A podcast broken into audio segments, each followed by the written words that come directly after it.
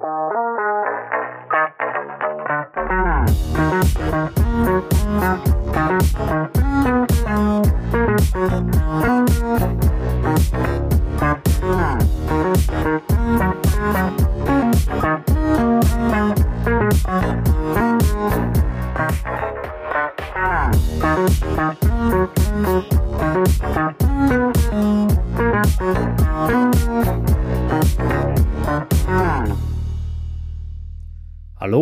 herzlich willkommen zu Folge 106 der Apfelnerds.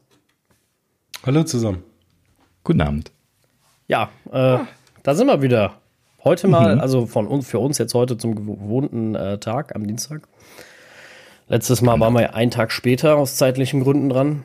Und mhm. äh, heute alles äh, noch wie gewohnt.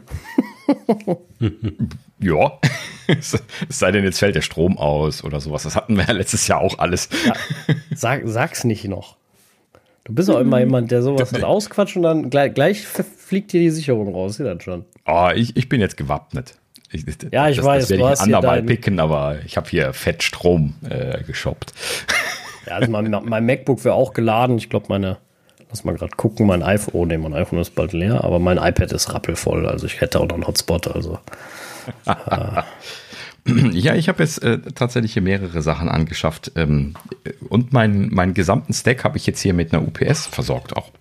Also genau genommen, das, das wissen die Jungs noch gar nicht. Also ich habe jetzt hier noch so einen, UPS oder so einen fetten Akku und eine äh, USV, Entschuldigung, ja genau. Okay. Ähm, fette USV hingestellt für meinen äh, Network-Stack und so. Also wenn jetzt nicht in der Straße, ja okay gut. Das, das mit dem Netzwerk werde ich nochmal testen müssen. Ich nehme an, wenn hier der Strom ausfällt, ist dann auch in der Straße der Verstärker vom, vom Kabelinternet weg. Da muss ich dann jetzt noch ein Fallback und sowas, sowas bauen. Aber das war eigentlich auch die Absicht. Aber ich bin auch noch nicht ganz fertig, deswegen äh, noch keine Details. Ähm, aber ein paar Sachen angeschafft. Da kommen wir dann irgendwann drauf. Gleich mit Orakeln angefangen. Sowas. Ähm, ja, nee, gut. Also angenommen, der Strom fällt nicht aus. Ganz normal heute hier Aufzeichnung. Und äh, wenn ihr es hört, wird es geklappt haben. und äh, ja. ja. Und, und wenn äh, nicht, dann wisst ihr das auch nicht, weil dann hat es nicht geklappt. Aber ihr wisst auch nicht, dass äh, wir darüber gesprochen haben. Dann erzählen wir wieder, wir würden später aufnehmen am anderen Tag. genau. genau. Richtig. So kann man das natürlich auch machen. Ja, gut. Okay, lass uns mal, mal einsteigen. Also, um äh, hier letzte Folge gerade nochmal wieder einzusteigen. Hier ähm, äh, HQ is calling, hatten wir ja schon drüber gesprochen. Ähm, Gerade nur noch hier frisch zu berichten, ähm, Bewerbungen sind jetzt geöffnet. Das heißt also, ne, wir hatten berichtet, die Entwickler, alle Leute, die irgendwie in Entwicklerprogrammen drin sind, die kostenpflichtig sind, ähm, können sich bewerben. Und äh, letzten Endes äh, entscheidet das Los, äh, kann man sich jetzt also offiziell bewerben. Und äh, Hint, hint. Einer darf sich bewerben aus der Gruppe hier. Ich darf nicht verraten, wer. Sascha. ähm, und, verdammt. Und ähm, jetzt musste ich unbedingt böse. Also wenn es jetzt nicht klappt, wissen wir, wer es schuld war. Das ist schon mal klar, wer es gejinxt hat. Und ähm, ja, ich, ich, ich, ich durfte mich bewerben. Ich habe mich beworben. Äh, mal gucken, mhm. ob es klappt. Äh, die Info dazu gibt es ja noch. Äh, weiß ich also noch nicht. Wenn, äh, werdet ihr es nächste Woche erfahren. Bis dahin weiß ich es auf jeden Fall. Mhm. Und äh, ja, auf jeden Fall relativ easy auch. Also das Ticket an sich kostet ja auch nichts. Das ist ja for free. Ähm, mhm. Allerdings natürlich Anreiseaufenthalt und so äh, übernimmt Apple leider nicht. Und ähm, ja, aber äh, ja, wie gesagt, Anmeldung relativ easy, ne? Auf die Developer-Seite dann gehen und ähm, ähm, Send Request oder was da auf dem Button steht und dann meldest dich mit deiner äh, Apple-ID vom Developer-Account an und reichst sie ein, muss Namen und alles hinterlegen, für wen das ist, sonst können es auch für wen anders eine einreichen. Der Name mhm. muss aber stimmen, weil die sind nicht übertragbar. Ja. Ne? Also wenn ich vertan hast, dann hast Bash. Mhm. Ja, damals bei den DubDub-Tickets war es so, dass man sie dann im Anschluss übertragen konnte, aber ob das jetzt hier sein wird, würde ich mal nicht fest von ausgehen. Ähm, nee, das stand aber e- explizit mit dabei, dass es nicht übertragbar ist. Oh, gar nicht. Okay. Nee. Mhm. Ja, nee. Gut. Mhm. Naja, gut. Also damals bei uns in den Firmen ist es ja tatsächlich immer so gewesen, also in, in den letzten Jahren, dass sich dann, wo die Lotterie war, dann immer äh, sehr viele oder relativ viele beworben haben. Äh, so grob geschätzt immer, immer so, so äh, äh, zwei oder dreimal so viele, wie man Tickets haben wollte. Und dann äh, hat man dann wahrscheinlich Glück gehabt. Äh, dass wir zu viele Tickets gehabt haben, ist leider noch nicht passiert. ja. Aber ja, gut, das ist auch nicht in allen Firmen so. Das passiert auch nur in denen, die äh, dann, dann wirklich mehrere Tickets bezahlen können und wollen. Das hatten wir letztes Mal besprochen, dass das doch ein paar tausend Euro sind. Ich glaube, in der normalen WWDC, WWDC ist das noch das eine. Da sind ja auch super viele Plätze. Im Gegensatz zu jetzt, so wie ich das verstanden habe, machen sie das ja wirklich nur bei sich äh, vor Ort. Also dann nicht im riesen, wie heißt das, ein Moskau Center, wie das sonst immer ist, äh, sondern wirklich äh, bei sich Mosconi. da irgendwo. Mhm. Mosconi, ja. Äh, Center bei sich vor Ort und entweder im Steve Jobs Theater oder vermute ich mal oder weiß ich, wo das am Ende geguckt wird. Und äh, das ist ja nicht so gigantisch. Also da wird die Auslese wahrscheinlich dann nochmal deutlicher sein und äh, ich weiß auch nicht, wie groß der Andrang ist. Kann natürlich auch sein, dass sehr viele gar nicht hinwollen oder was. Ich weiß es nicht, aber äh, mhm. ja. War das die letzten Male nicht gar nicht mehr in Mosconi? Das ist doch in San Jose gewesen, oder? In San Jose. Das, das kann auch sein, ja. Ja, genau. Wo ich gerade gerade gesagt hatte. Ne? Mosconi ist schon was her. Ja, aber den Center da weiß ich auch nicht mehr auswendig. Ja, das war äh, sowieso Convention Center. Ähm, Ach so, ja, richtig. Hier, San Jose Convention Center einfach nur. Richtig. Ja. Jetzt weiß ja, ich Der wieder. hat auch einen speziellen Namen. Das war irgendeine Firma oder so, meine ich. Ach ja, das, irgendein Firmen, aber das ist so ein Werbevertragsname. Das war da noch davor. José. Ja, gut. Das, das, wird man finden, so wie Köln Arena. Ist ja offiziell auch schon lange nicht mehr Köln Arena. ne? Seit ewig, Ewigkeiten eigentlich. Was war es? Lanxess Arena. Ja, Lanxess ne? Arena ist das jetzt, genau. Ja, gut. Genau, genau Mac, Mac Enery Convention Center. Ah, ja, richtig, doch. Mhm. Aber das ist, glaube ich, auch wirklich eine Energiefirma oder sowas, ne? Meine ich gelesen zu haben. Das kann ich dir nicht sagen. Ja, keine Ahnung. Schwer zu sagen. Na gut, ja, also, äh, wie gesagt, ähm, hier HQ is Calling äh, ist eröffnet. Äh, packen einen Link in die Show Notes, falls ihr euch doch noch kurzfristig bewerben wollt. Und äh, ja, äh, ja, viel Glück, viel Erfolg für, nee, viel, viel Glück wird ja verlost für alle, die sich, die sich bewerben. Und äh, ja, dann sind ja, wir gespannt. Viel Glück, Sascha. Wir drücken die Däumchen. mhm. Ja, danke. Äh, mal gucken. Das wäre echt cool. Das wäre echt cool. Ja, traurig wäre ich nicht, in der Tat. Wenn es äh, was wird. Ähm, mal sehen. Aber ich muss zugeben, allzu große Hoffnung mache ich mir nicht, weil ich glaube, der Andrang wird schon groß sein. Und wie gesagt, die Plätze rar. Äh, von daher mal sehen. Aber äh, einfach mal versuchen, ne? Also manchmal hat man ja Glück. Mhm. Ich habe schon ausgemacht, wenn, dann gehe ich mit leerem Koffer hin, damit ich mit vollem wieder nach Hause fahren kann. mit allen möglichen T-Shirts und, und Stuff. Also von daher. Mhm. Äh, übrigens habe ich äh, erste Vermutungen bezüglich Apple Developer Center äh, gelesen. Ah. Hier Mr. Mr. Gruber von Daring Fireball. Also genau genommen kein, keine Details, was das sein wird, aber er hatte eine Location. Das äh, habe ich mir dann auch mal, mal angeguckt. Und zwar hier, äh, wenn man äh, hier in Cupertino sich hier den, den Apple Campus, den neuen Apple Park eben anschaut und äh, sucht sich dann das äh, Steve Jobs Theater. Das ist ja so südlich von dem Ring an der rechten Straße quasi dran ähm, wenn man sich den großen Ring äh, sucht, äh, so ein bisschen rechts unten. Und äh, direkt da in der Nähe gibt es dann auch den äh, Reception Center und dann so komisch, komisch schräg gegenüber, ein bisschen weiter die Straße runter, gibt es auch den Apple Park Visitor Center. Und dann gibt es noch eine Baustelle direkt gegenüber vom Steve Jobs Theater. Zumindest jetzt hier in den äh, Satellitendaten, die hier aktuell in Apple Maps drin sind. Und das ist Tantau 14. Tantau 14 wird vermutet, dass das der Developer Center werden wird. Soll also dann wohl scheinbar eine dedizierte Einrichtung werden, die, ich nehme dann mal an, auch eher durchgängig äh, existieren wird, wenn, wenn das stimmt. Und das ist ein relativ großes Gebäude. Also ich bin mal gespannt, was das, was das ist. Also dieses Gebäude Tantau 14, das ist doppelt, drei, viermal so groß wie der Visitor Center. Und den sieht man ja dann häufiger in den Videos. Ne? Also das, äh, ist dann schon eine Hausnummer. Ob das jetzt allerdings alles äh, Developer Center werden wird, wissen wir nicht. Wir wissen auch gar nicht, ob es überhaupt der Developer Center wird, aber es würde Sinn machen, weil alle anderen Gebäude drumherum sind schon, sind schon in Betrieb und nur dieses eine scheint hier auch in der aktuellen äh, Variante von Apple Maps halt eben noch äh, im, im Bau befindlich zu sein.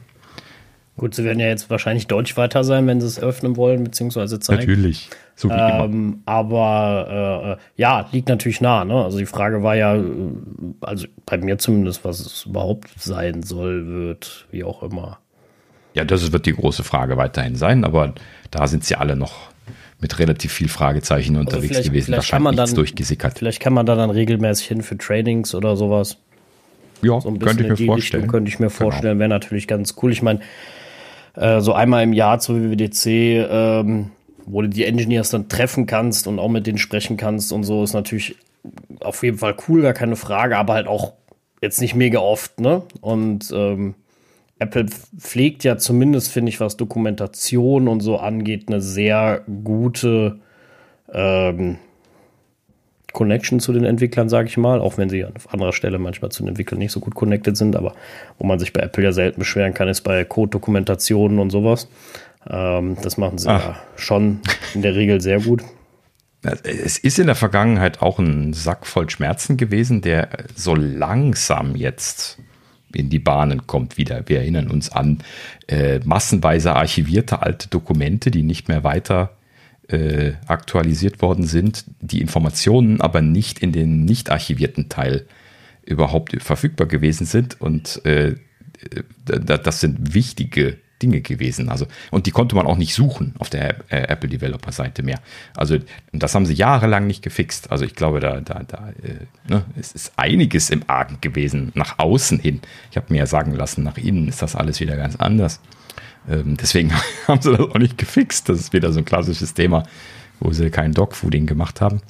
Ähm, ja, gut, also traditionell hätte ich das auch gesagt, was du gesagt hast. Ne? Also historisch gesehen, großartige Dokumentation. Ich äh, habe es geliebt, genau diese, diese, ähm, diese Dokumente zu lesen, die sie da jetzt alle in dieses Archiv geschoben hatten.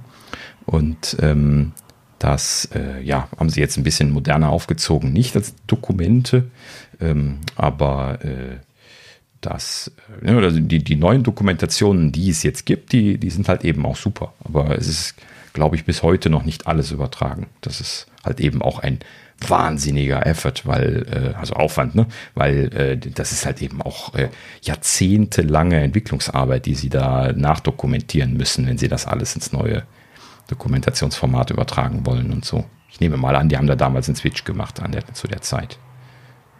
Ja, das war ja der, der, der Swift-Dock-Wechsel.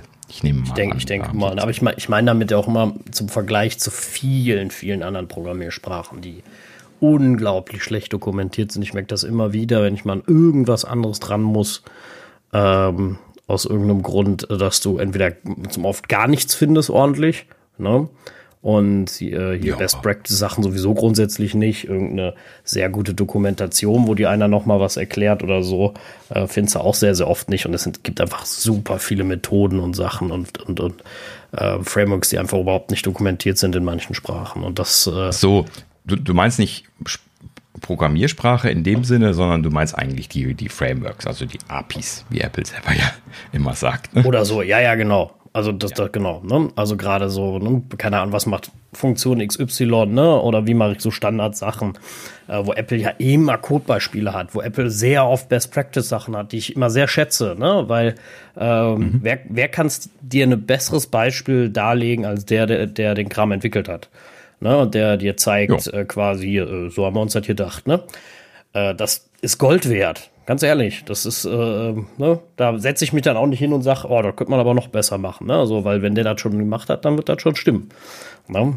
Und äh, mhm. wird ja auch vier oder sechs Augen-Prinzip gelten. Das heißt, da hat auch nochmal wer drüber geguckt. Das heißt, da ist auch kein Murks passiert.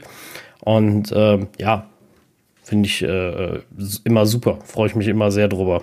Dann ist halt dieses ganze Stack Overflow-Gesuche und manchmal war, also oft kriegst du ja auch nicht die Codequalität im Stack Overflow. Da muss man immer sehr, sehr vorsichtig sein, finde ich. Und ähm, ja, komm, ja. Die, die, erste, du hast ja manchmal so die Antworten, wo dann hier dieser grüne Haken dran ist, wo du manchmal selber drüber guckst und du denkst, naja, also das ist aber ein bisschen sehr kompliziert gemacht, ne?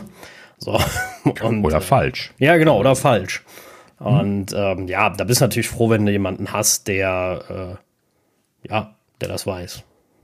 Also, naja, gut, ich, ich bin ja so alt, ich kenne das auch noch, wo es kein Stack Overflow gab. ja, da hatte man hier drei Bücher liegen und wenn man da nicht mit, damit nicht zurechtkam und die Dokumentation vom Hersteller, dann hattest du ein Problem. Ja, äh, hast dann lange und viel rumfragen müssen ähm, oder halt eben einfach dran rumdoktern müssen, bis du es gefunden hast. Ähm, Stack Overflow ist schon ein Umschwung gewesen. Also e, erst war das ja äh, Fragen googeln und dann äh, letzten Endes halt eben einfach auf Stack Overflow gehen dann irgendwann. Ähm, aber ja, ne, ich habe das den, den Studenten damals ähm, bei meiner Lehrveranstaltung auch immer gesagt, dass sie sich halt eben nicht darauf verlassen sollen, wenn ähm, äh, wenn sie auf Stack Overflow gehen, sondern sie sollen das nur als Indikator benutzen dafür, wonach sie suchen sollen in Apples Dokumentation. Ne? Also ich, ich empfehle immer ausdrücklich, wenn man etwas wirklich verstehen will, dann sollte man sich das äh, in der Originaldokumentation anschauen. Die ist halt eben super gut und äh, die, die ist vielleicht ein bisschen umfangreich, aber wenn man jetzt halt eben auch wirklich was erarbeiten will, dann möchte man ja eigentlich auch nicht nur die drei Methoden haben, die man aufrufen muss, sondern man möchte auch das Verständnis haben, wenn man was daran ändern oder umbauen muss. Hm? Solche Geschichten. Oder überhaupt das Verständnis überhaupt erstmal etablieren von einem ja, also Bereich oder sowas. Grundsätzlich auch, wenn, also selbst wenn, wenn man jetzt eine Lösung findet und die kann auch, die ist auch gut, egal ob es von Stack Overflow oder sonst wo ist, äh, manchmal findet man ja auch relativ gut fertige Lösungen bei Apple, sage ich jetzt mal. Ne? Ähm, Finde ich immer kopieren, einsetzen und nutzen kein guter Ansatz, weil äh, du wirst jedes Mal wieder äh, auf das Problem stoßen und keine Ahnung haben, wo du ansetzt. Man sollte immer verstehen, was man da gemacht hat. Man mhm. Immer Schritt für Schritt durchgehen, was passiert da, warum, warum wird da jetzt Methode X genommen und nicht Y zum Beispiel, gibt es ja auch immer wieder äh, dass es da mehrere Wege gibt, ne? Und mhm. äh, man sollte immer verstehen, was man da macht, weil du kannst keinen Code warten, den du nicht verstehst. Ne? Wenn da irgendwann mal ein Problem auftritt oder eine Deprecation oder sowas und du hast überhaupt nicht verstanden, was da passiert, dann sitzt du da wieder vor Null. Ja, oder halt eben auch im Allgemeinen, das, das meinte ich jetzt gerade eben, wenn du eine Kleinigkeit ändern musst oder äh, sinnwahrend das Ganze anpassen oder so. Ne? Also letzten Endes ist halt eben ein bisschen tieferes Verständnis nie falsch.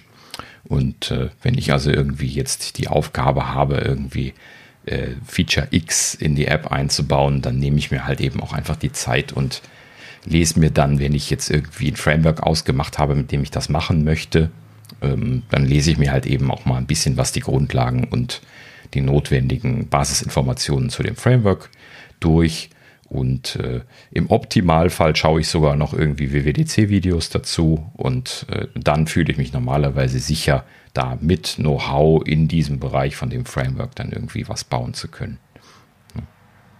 Dann kann eigentlich fast nichts schiefgehen. Also dann hat man ja schon alles, was äh, öffentlich bekannt äh, ist, im Prinzip konsumiert. Und ähm, dann hat man natürlich auch den Vorteil, dass man äh, da auch so viel umbauen kann, wie man fähig ist.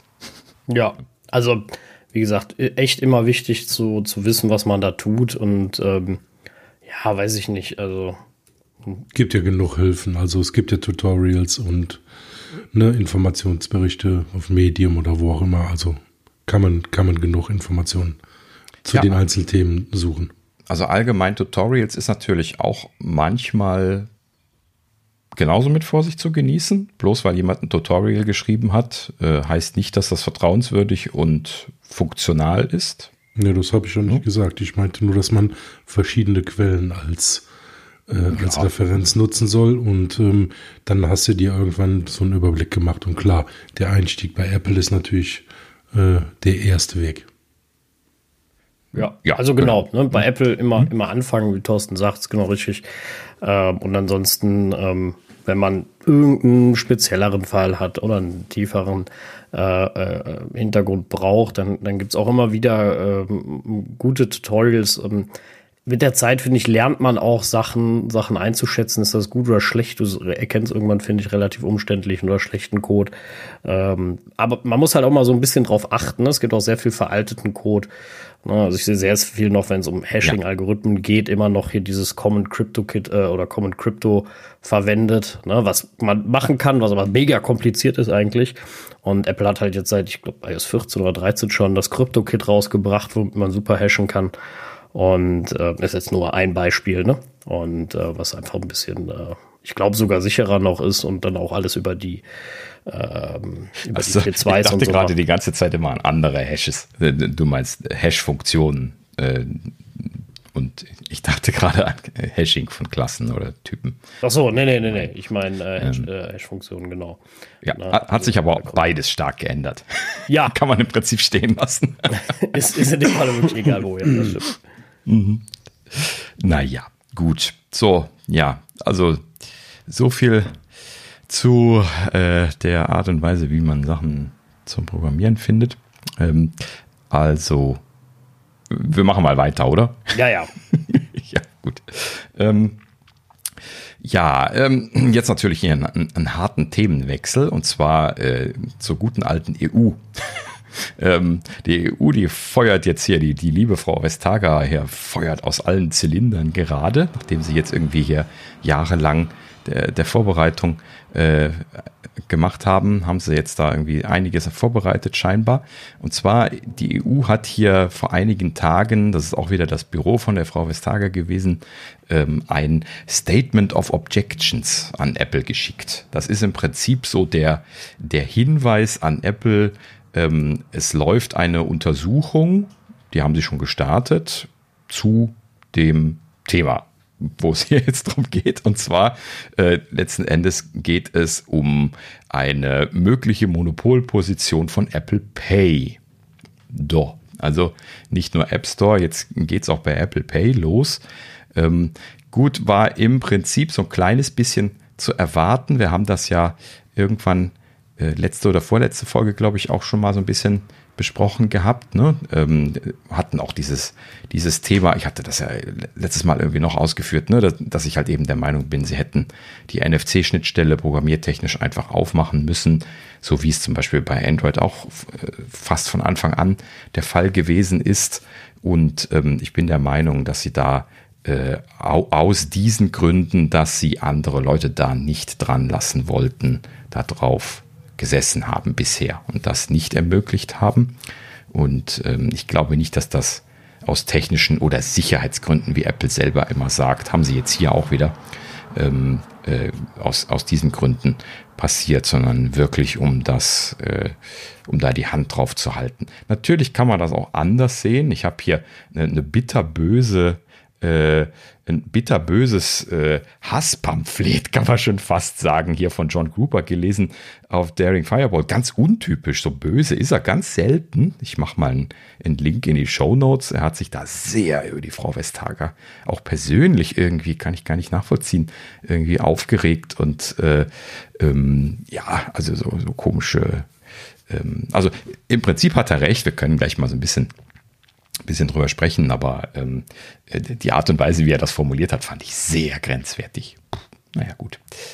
Ähm, äh, okay, so, ähm, was ich aber gerade vorab noch sagen wollte, also es geht darum, dass äh, hier ähm, Apple ein äh, Monopol, äh, Monopol auf Zahlungsdienstleistungen über die NFC-Schnittstelle habe. So ist die Formulierung in diesem Statement of Objections drin. Und ähm, letzten Endes ähm, haben sie hier festgestellt, dass äh, in den Bereichen, wo äh, NFC, nee, Moment, wo äh, doch, wo, wo NFC-Payment verfügbar ist, Apple teilweise bis zu 90% Marktanteil mittlerweile erreicht hätte. Und das, äh, da klingeln bei den äh, Monopolleuten natürlich immer gleich die Glocken. Ja, ding dong. ja, und dann denken sie immer gleich, oh, was können wir tun? Monopol, Monopol. Ne? So, also äh, John Gruber argumentiert hier, ich packe da äh, Link in die Show Notes, nee, habe ich schon gesagt, ne? Ähm, hat, argumentiert hier ähm, letzten Endes, dass Apple das überhaupt erst ans Laufen gebracht hat. Ja, würde ich ehrlich gesagt gar nicht gar nichts gegen sagen. Ne? Also Apple hat quasi diese NFC-Payment-Geschichte so richtig ins Laufen gebracht. Ne? Das ähm, hatten wir ja auch so ein bisschen schon, schon die letzten Male angesprochen an der Stelle. Ähm, äh, letzten Endes ähm, ja, haben sie halt eben einfach diese Ubiciousness erzeugt ne, von dem Apple Pay mit dem Double Tap auf dem Power-Button, halt eben das einfach öffnen zu können, Tap dran und fertig. Wenn wir uns daran erinnern, was die Konkurrenten halt eben dann vorher machen mussten oder gemacht haben, äh, wenn es überhaupt ging, ähm, äh, das ist halt eben dann immer viel mehr Komplexität gewesen. So und äh, ne, heute ist das auch wieder so eine Sache. Ja, aber die, äh, warum haben die anderen das denn nicht etabliert bekommen? Ja, die haben halt eben auch alle Scheiße gemacht. Ne? Also die, äh, die, die, deutschen Banken, ja, so, sorry, aber äh, die, die deutschen Banken, die sind ja Paradebeispiel dafür, wie, wie man immer alles schlecht machen kann. Ja, wir erinnern, uns an Geldkarte. Ja, dieses, dieses Ding, was man am Automaten aufladen Stimmt. musste, um es dann offline irgendwo verwenden zu können, aber dann doch wieder nicht. Und äh, äh, naja, ne, also letzten Endes hat das sich dann nur so etabliert, dass man an den äh, hier den, den Ticketautomaten in der Stadt dann manchmal damit bezahlen konnte. Viel mehr habe ich da nie mitgemacht.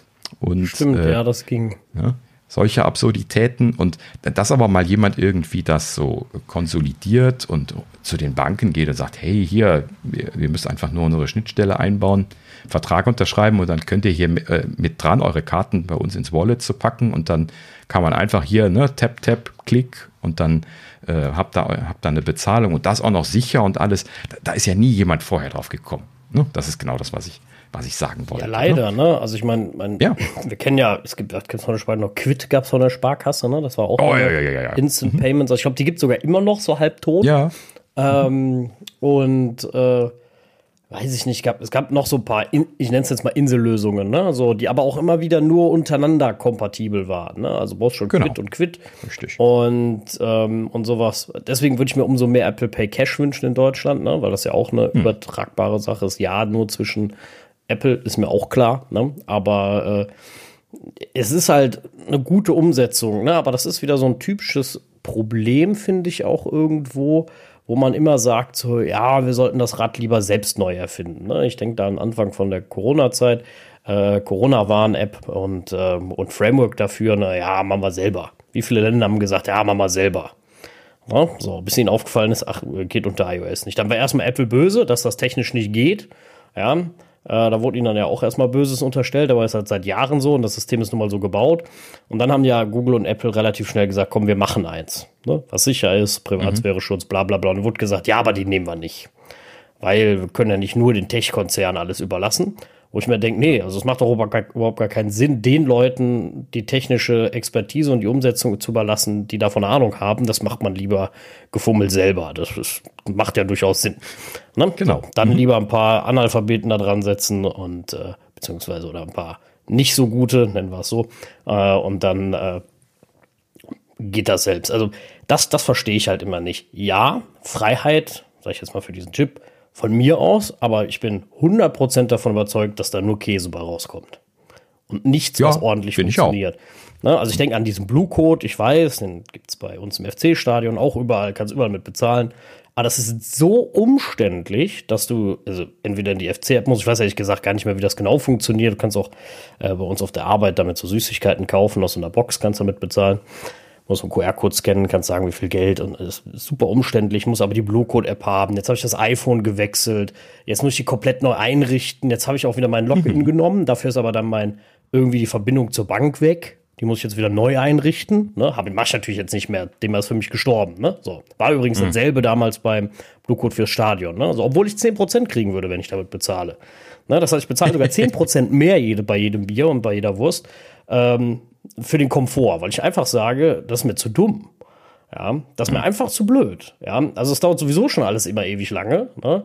So, und jetzt fummel ich da noch die App raus, weißt du, gehe da irgendwo in die Tiefen, sag, ja, ich will bezahlen. Das ist nicht convenient. Also das ist einfach, das kriegst du auch keinem erklärt. Ne? Und ja. ich, ich, bin ja oft da, ne? Ich, ich, da bezahlt keine Sau mit. Ne? Also ganz selten siehst du mal einen, der da sein iPhone so voll. Aber die meisten nehmen ihre Sparkassenkarte oder, oder äh, Deutsche Bankkarte oder was und machen das mit NFC oder haben halt Apple Pay. Ne? So, Thema erledigt.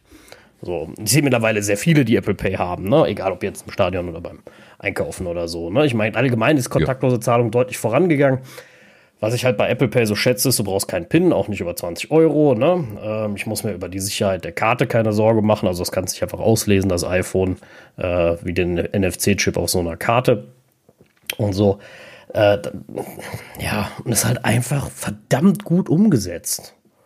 Ja, das muss man halt einfach mhm. so sagen. Ja, und wenn du das siehst bei den meisten Banken, du loggst dich in deine Bank-App ein, die bieten dir das an, möchtest das Wallet hinzufügen, du sagst ja, dann kommt noch einmal der Disclaimer für Datenschutz oder was auch immer da drin steht. Ich habe es natürlich nicht gelesen.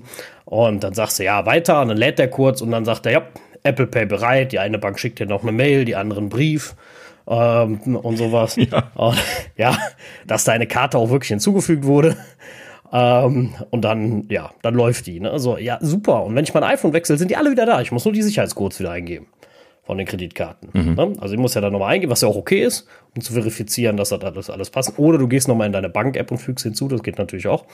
Äh, so, und dann ist gut. So, super easy. So, mhm. ich, ich, ich muss nicht fünf, ich, ich muss nicht mal meine Bank-App einrichten mehr auf dem iPhone potenziell. Ne? Selbst die brauche ich. Ich brauche nur diesen Sicherheitscode von der Kreditkarte. Ja, geil. Ja, so, und ich will überhaupt nicht wissen, welche Absurditäten äh, da unsere deutschen Banken teilweise machen würden. Ne? Ja, das, genau. Mhm. Mein, wir, wir, haben jetzt mal, seit wie vielen Jahren gibt es jetzt eine Echtzeitüberweisung, die noch Geld kostet und nicht jede Bank unterstützt und nicht jede Bank hat. so, dass man in Echtzeit Geld senden kann. Ja, für, ich glaube, ah, äh, bei meiner letzten Bank, Konzepte. bei der Deutschen Bank, hat das, glaube ich, 20 Cent gekostet dann pro Überweisung. Ne? Ja, genau, bei mir ich, auch noch. Wo ich mir dann so denke, was? ja, so, wow, wir können instant von der einen Datenbank in die andere was reinschieben, ja. So, äh, genau. Wo ich mir immer sage, ja, bei mir kostet das sogar einen Euro. Ja, krass. Ich, ich weiß ob, nicht, ob es wirklich 20 Cent waren. Das war jetzt aus der Luft. Ich meine, es waren aber nicht ein Euro. Und ähm, wo ich mir so denke, ja, aber und, und das, das, das, das, das, das tut, also da erzählen die dann noch so, als wenn das jetzt groundbreaking News wären, so erst jetzt mit der High-End-Technik verfügbar, ja, so Instant äh, äh Datentransfer, ne, so können wir endlich jo. machen. Wir haben den neuesten Stand. Nee, das geht seit Jahren. Ihr habt das nur nicht umgesetzt für die, für die deutschen Banken und ihren 60er-Jahre-Mindset ist das eine Innovation. und genau das ist das Problem. Deswegen kommt ja auch Payment nicht voran. Das ist genau das Thema. Ja, ne? genau. Hm. Ja, gut, die werden naja, sich auch alle ähm, sagen, ist doch egal, läuft doch. Ja, genau das ist das Problem. Und Wieso es nicht da, mehr da muss halt Dann sagen alle, warum nicht. Vor allen Dingen, das hast du ja eben schon gesagt, kommen halt eben die, äh, die Banken da irgendwie nicht aus dem Quark und wenn, dann machen sie keine ordentlichen Konzepte, weil sie nicht die richtigen Fachleute gefragt haben und dann werden das wieder Rohrkrepierer, wo sie aber jahrelang dran festhalten, weil sie ja der Meinung sind, das ist geil, sich das aber keiner wirklich selber mal irgendwie installiert hat und gemerkt hat, wie scheiße das eigentlich wirklich ist. Und äh, ah, naja, gut, ne? So, also das, ist ja sowieso die, die Situation vorher die ganze Zeit gewesen. Ne? Und mir, mir ist auch klar, Oh, Töchterchen ist hier gerade reingedüst. Es tut mir leid, ich muss gerade mal kurz unterbrechen.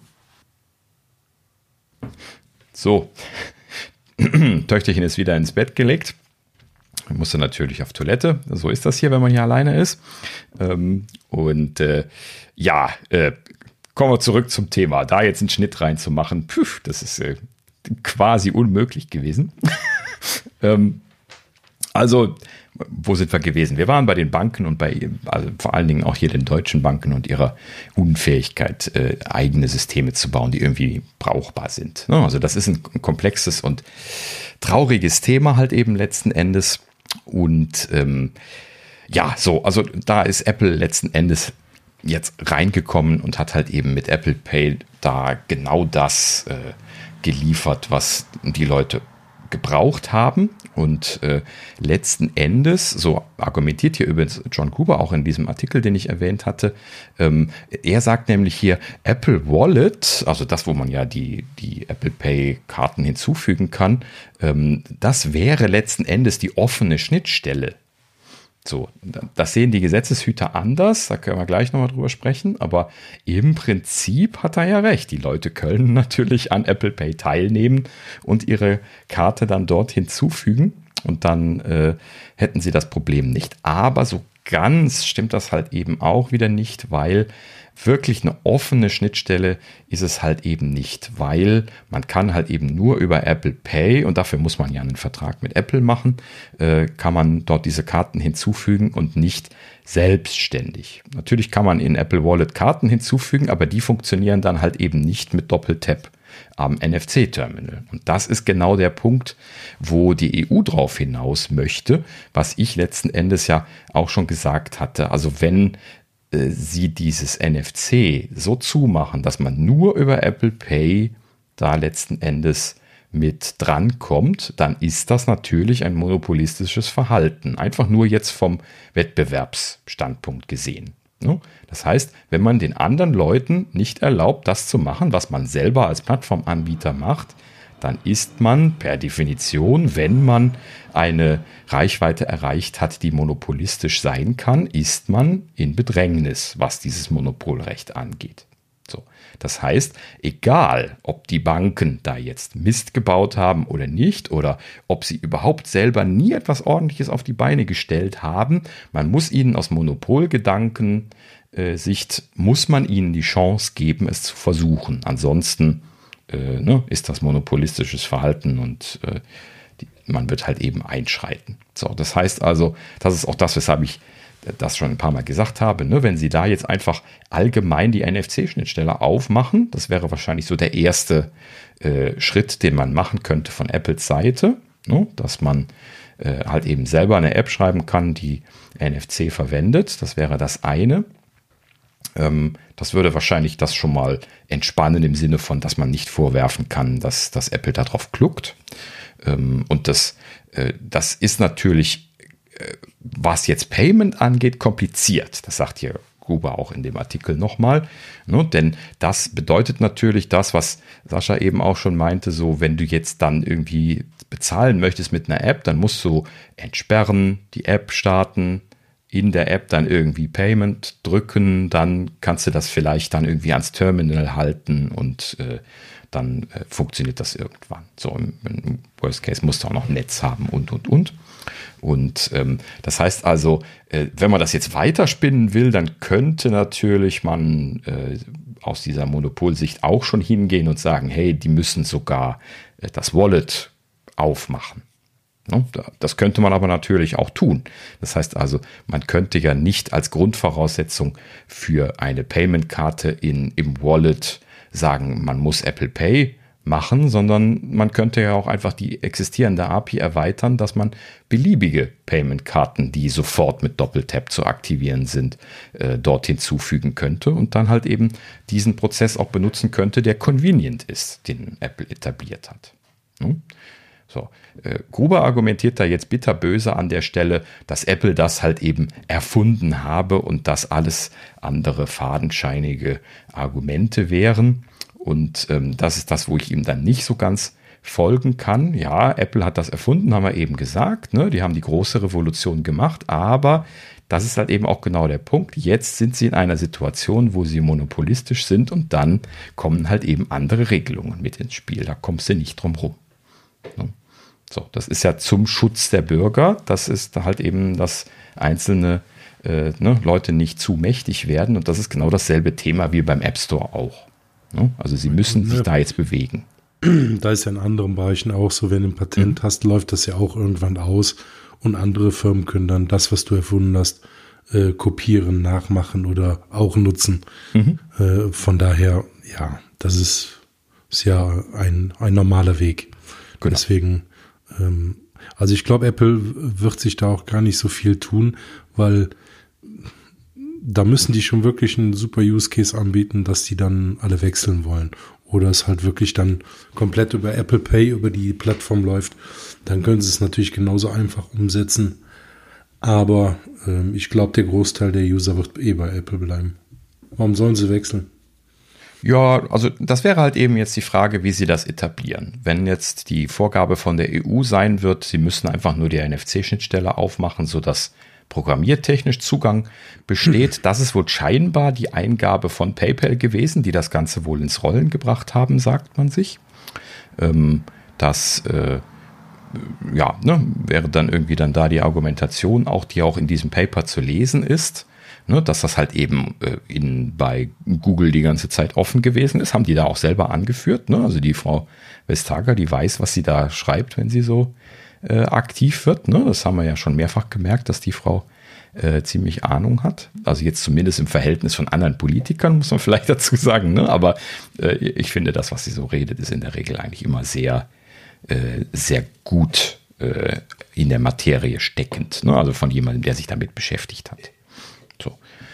Naja, so, und äh, letzten Endes wäre halt eben dann die berechtigte Frage, ist das genug oder äh, äh, müsste man dann eventuell auch das Wallet dann noch weiter aufmachen oder so. Aber im Prinzip spricht ja auch nichts dagegen. Sollen sie halt eben das Wallet so aufmachen, dass andere Apps da Payment-Karten reinstecken können, beliebig. Die also Schnittstelle gibt es, die müssen sie nur erweitern. Ich denke auch, Fertig. im Fall müssen sie es halt aufmachen und, und den NFC-Chip auch.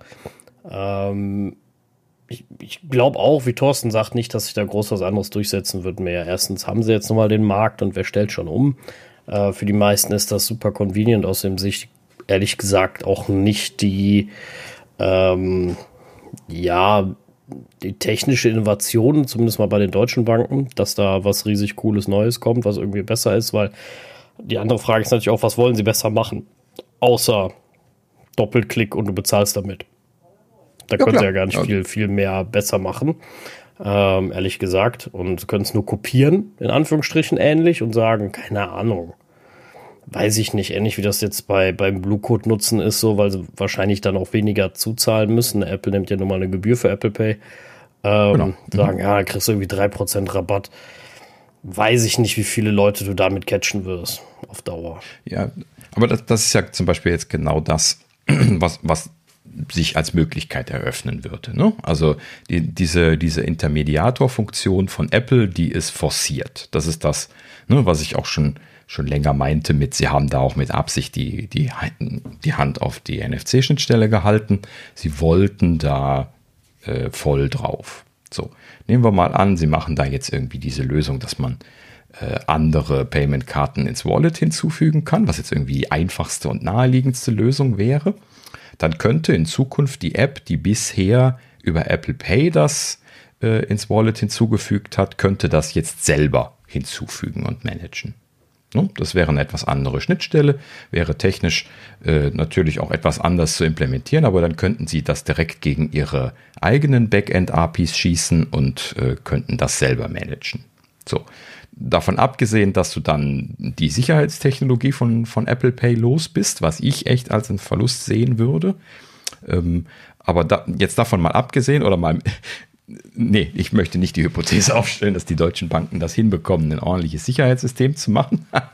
ähm, nee, aber äh, potenziell, jetzt mal zumindest gesprochen, könnten dann die Banken mit ihren Apps im Hintergrund, wenn die installiert sind, natürlich immer als Voraussetzung, ähm, dann äh, solche Karten dann managen und dann auch die äh, Kommunikation mit dem Backend machen und den Intermediator Apple Pay dann umgehen. Ne? Das wäre ja dann auch genau die Absicht, die die EU jetzt hegt, ne? dass das technisch möglich ist, dass die Leute das umgehen können. So. Natürlich werden das jetzt die Banken nicht sofort aufhören. Ne? Die Sparkassen jetzt zum Beispiel, um mal um ein Beispiel zu machen, die jetzt äh, so da drin stecken mittlerweile in Apple Pay ähm, und so, intensiv genutzt werden, die können ja jetzt nicht einfach hingehen und dann sagen, so, wir machen jetzt kein Apple Pay mehr, benutzt jetzt unseren eigenen Kram. Nee, nee, die müssen das umstellen. Ne? Also die müssen ja schon aktiv hingehen und die Leute dazu bekommen, das dann zu ändern, ne? bevor die nicht äh, Apple Pay signifikant runtergedrückt haben, was die Nutzungszahlen angeht, werden die das nicht abschalten. Ne? Das, das ist klar. So, und natürlich hat Apple da jetzt so oder so einen sehr guten Stand an der Stelle. Ne? Aber man wird das dann schon so lösen, das ist ja dann die Idee von dieser Monopolvermeidungsstrategie, die da jetzt eben gerade angesprochen wird. Äh, das ist ja genau die Idee, dass die Banken die Möglichkeiten haben, selber ihr eigenes Ding zu machen. Und zwar komplett ohne Apple Pay.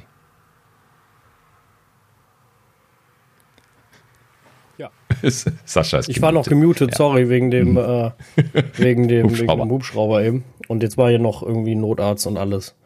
Äh, Ui, ja, ich, los. ja, vielleicht ist irgendwas passiert, aber ähm, hoffen wir mal nicht. Aber Äh, das wäre sehr laut auf der Aufnahme, deswegen. Die, mhm. ähm, ja, also ich glaube auch nicht, dass die Banken das hinbekommen. Ähm, vor allem wissen wir alle, wenn einmal so ein Monopol da ist, dann ne, denken wir mal an, an also, denken wir mal an WhatsApp und ähnlichem. Die Leute zum Wechseln zu bewegen, ist halt schwer.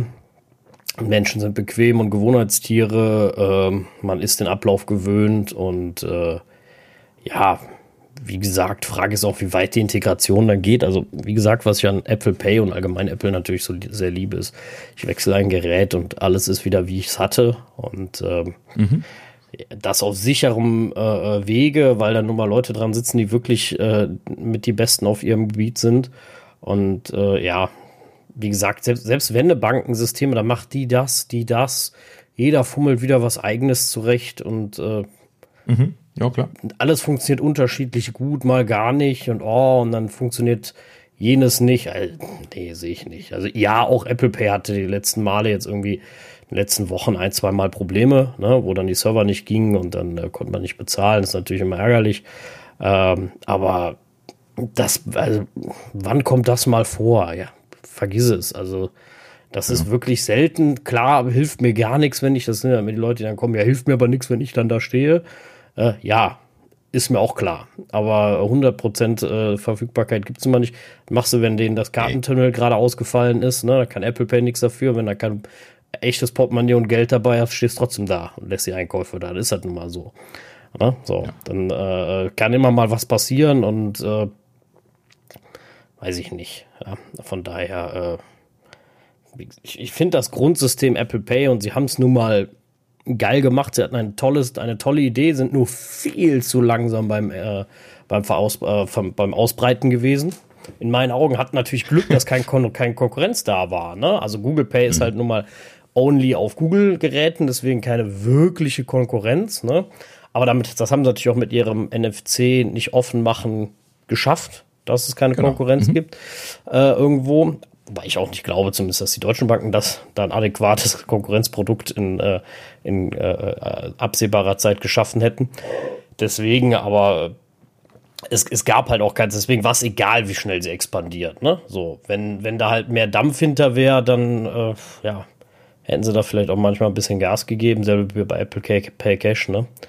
Äh, das wäre natürlich dann auch nochmal so ein Motivator vielleicht für sie zu sagen, da müssen wir mal mit äh, weiterkommen, wenn dann andere da wären, aber ja. Genau. Also das, das steht und fällt jetzt alles mit der Entscheidung, die dann wahrscheinlich ja dann zuerst jetzt von der EU kommen wird. Angenommen, da kommt nicht noch jemand von links rein vorher. ähm, und äh, also mit der Frage, was werden sie ihnen vorschreiben? Ne? Also was werden sie tun müssen, um dieses Monopolproblem aufzulösen? Das lässt sich natürlich im Dialog machen. Ne? Aber äh, Apple ist jetzt nicht unbedingt eine Firma, die traditionell berühmt dafür ist, im Dialog gute, gute Dinge zu produzieren. ich erinnere mal an die Niederlande.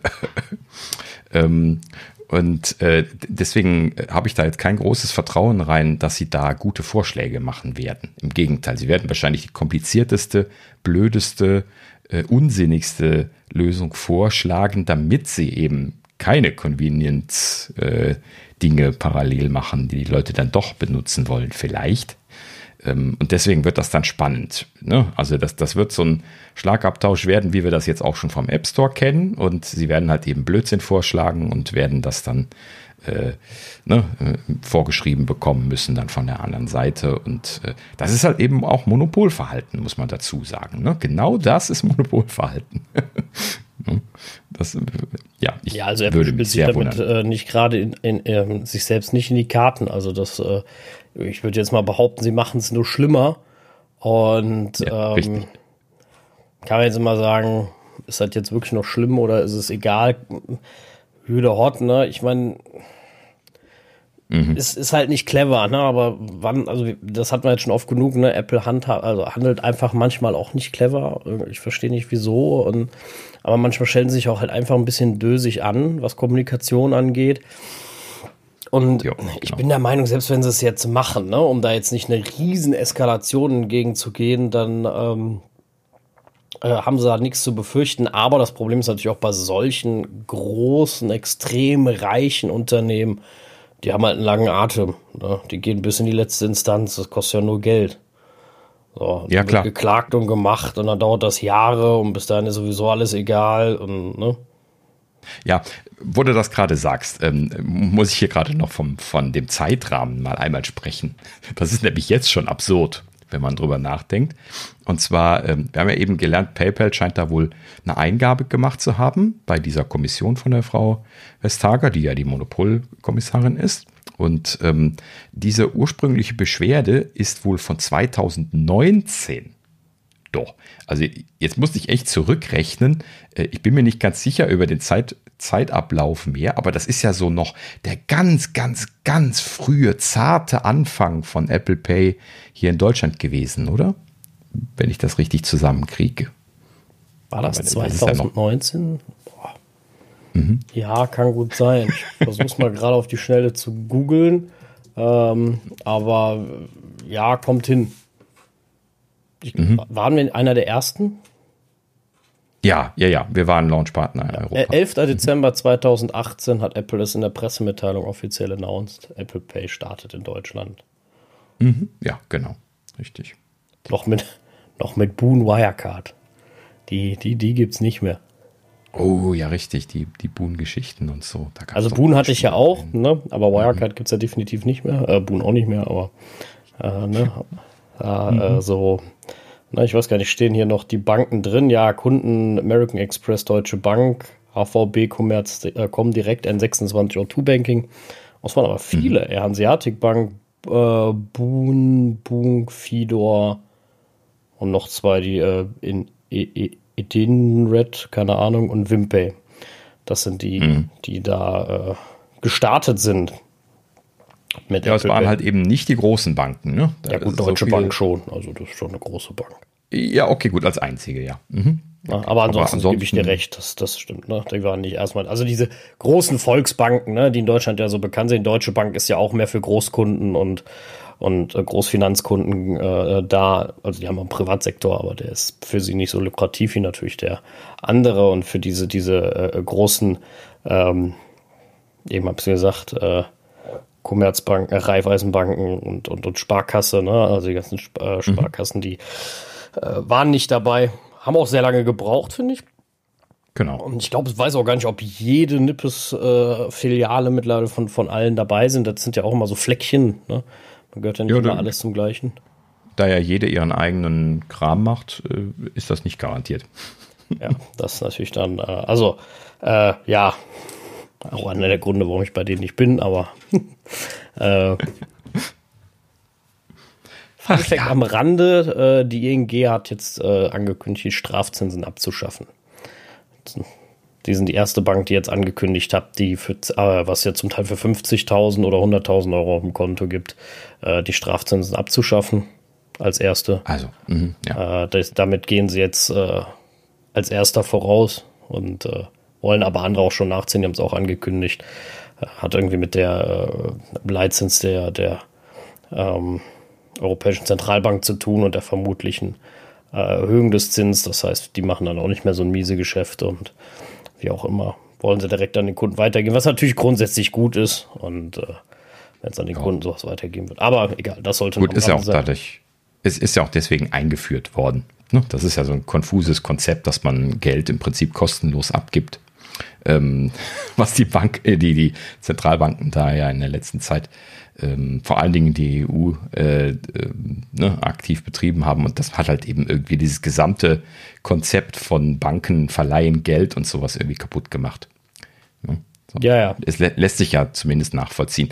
Hat mich jetzt nicht weiter tangiert, weil ich habe selten mehr als, äh, was waren es, 100.000 Euro oder sowas auf dem Konto. Kommt auf die Bank an. Also ja. manche haben 50.000, manche haben 100.000 Maximum.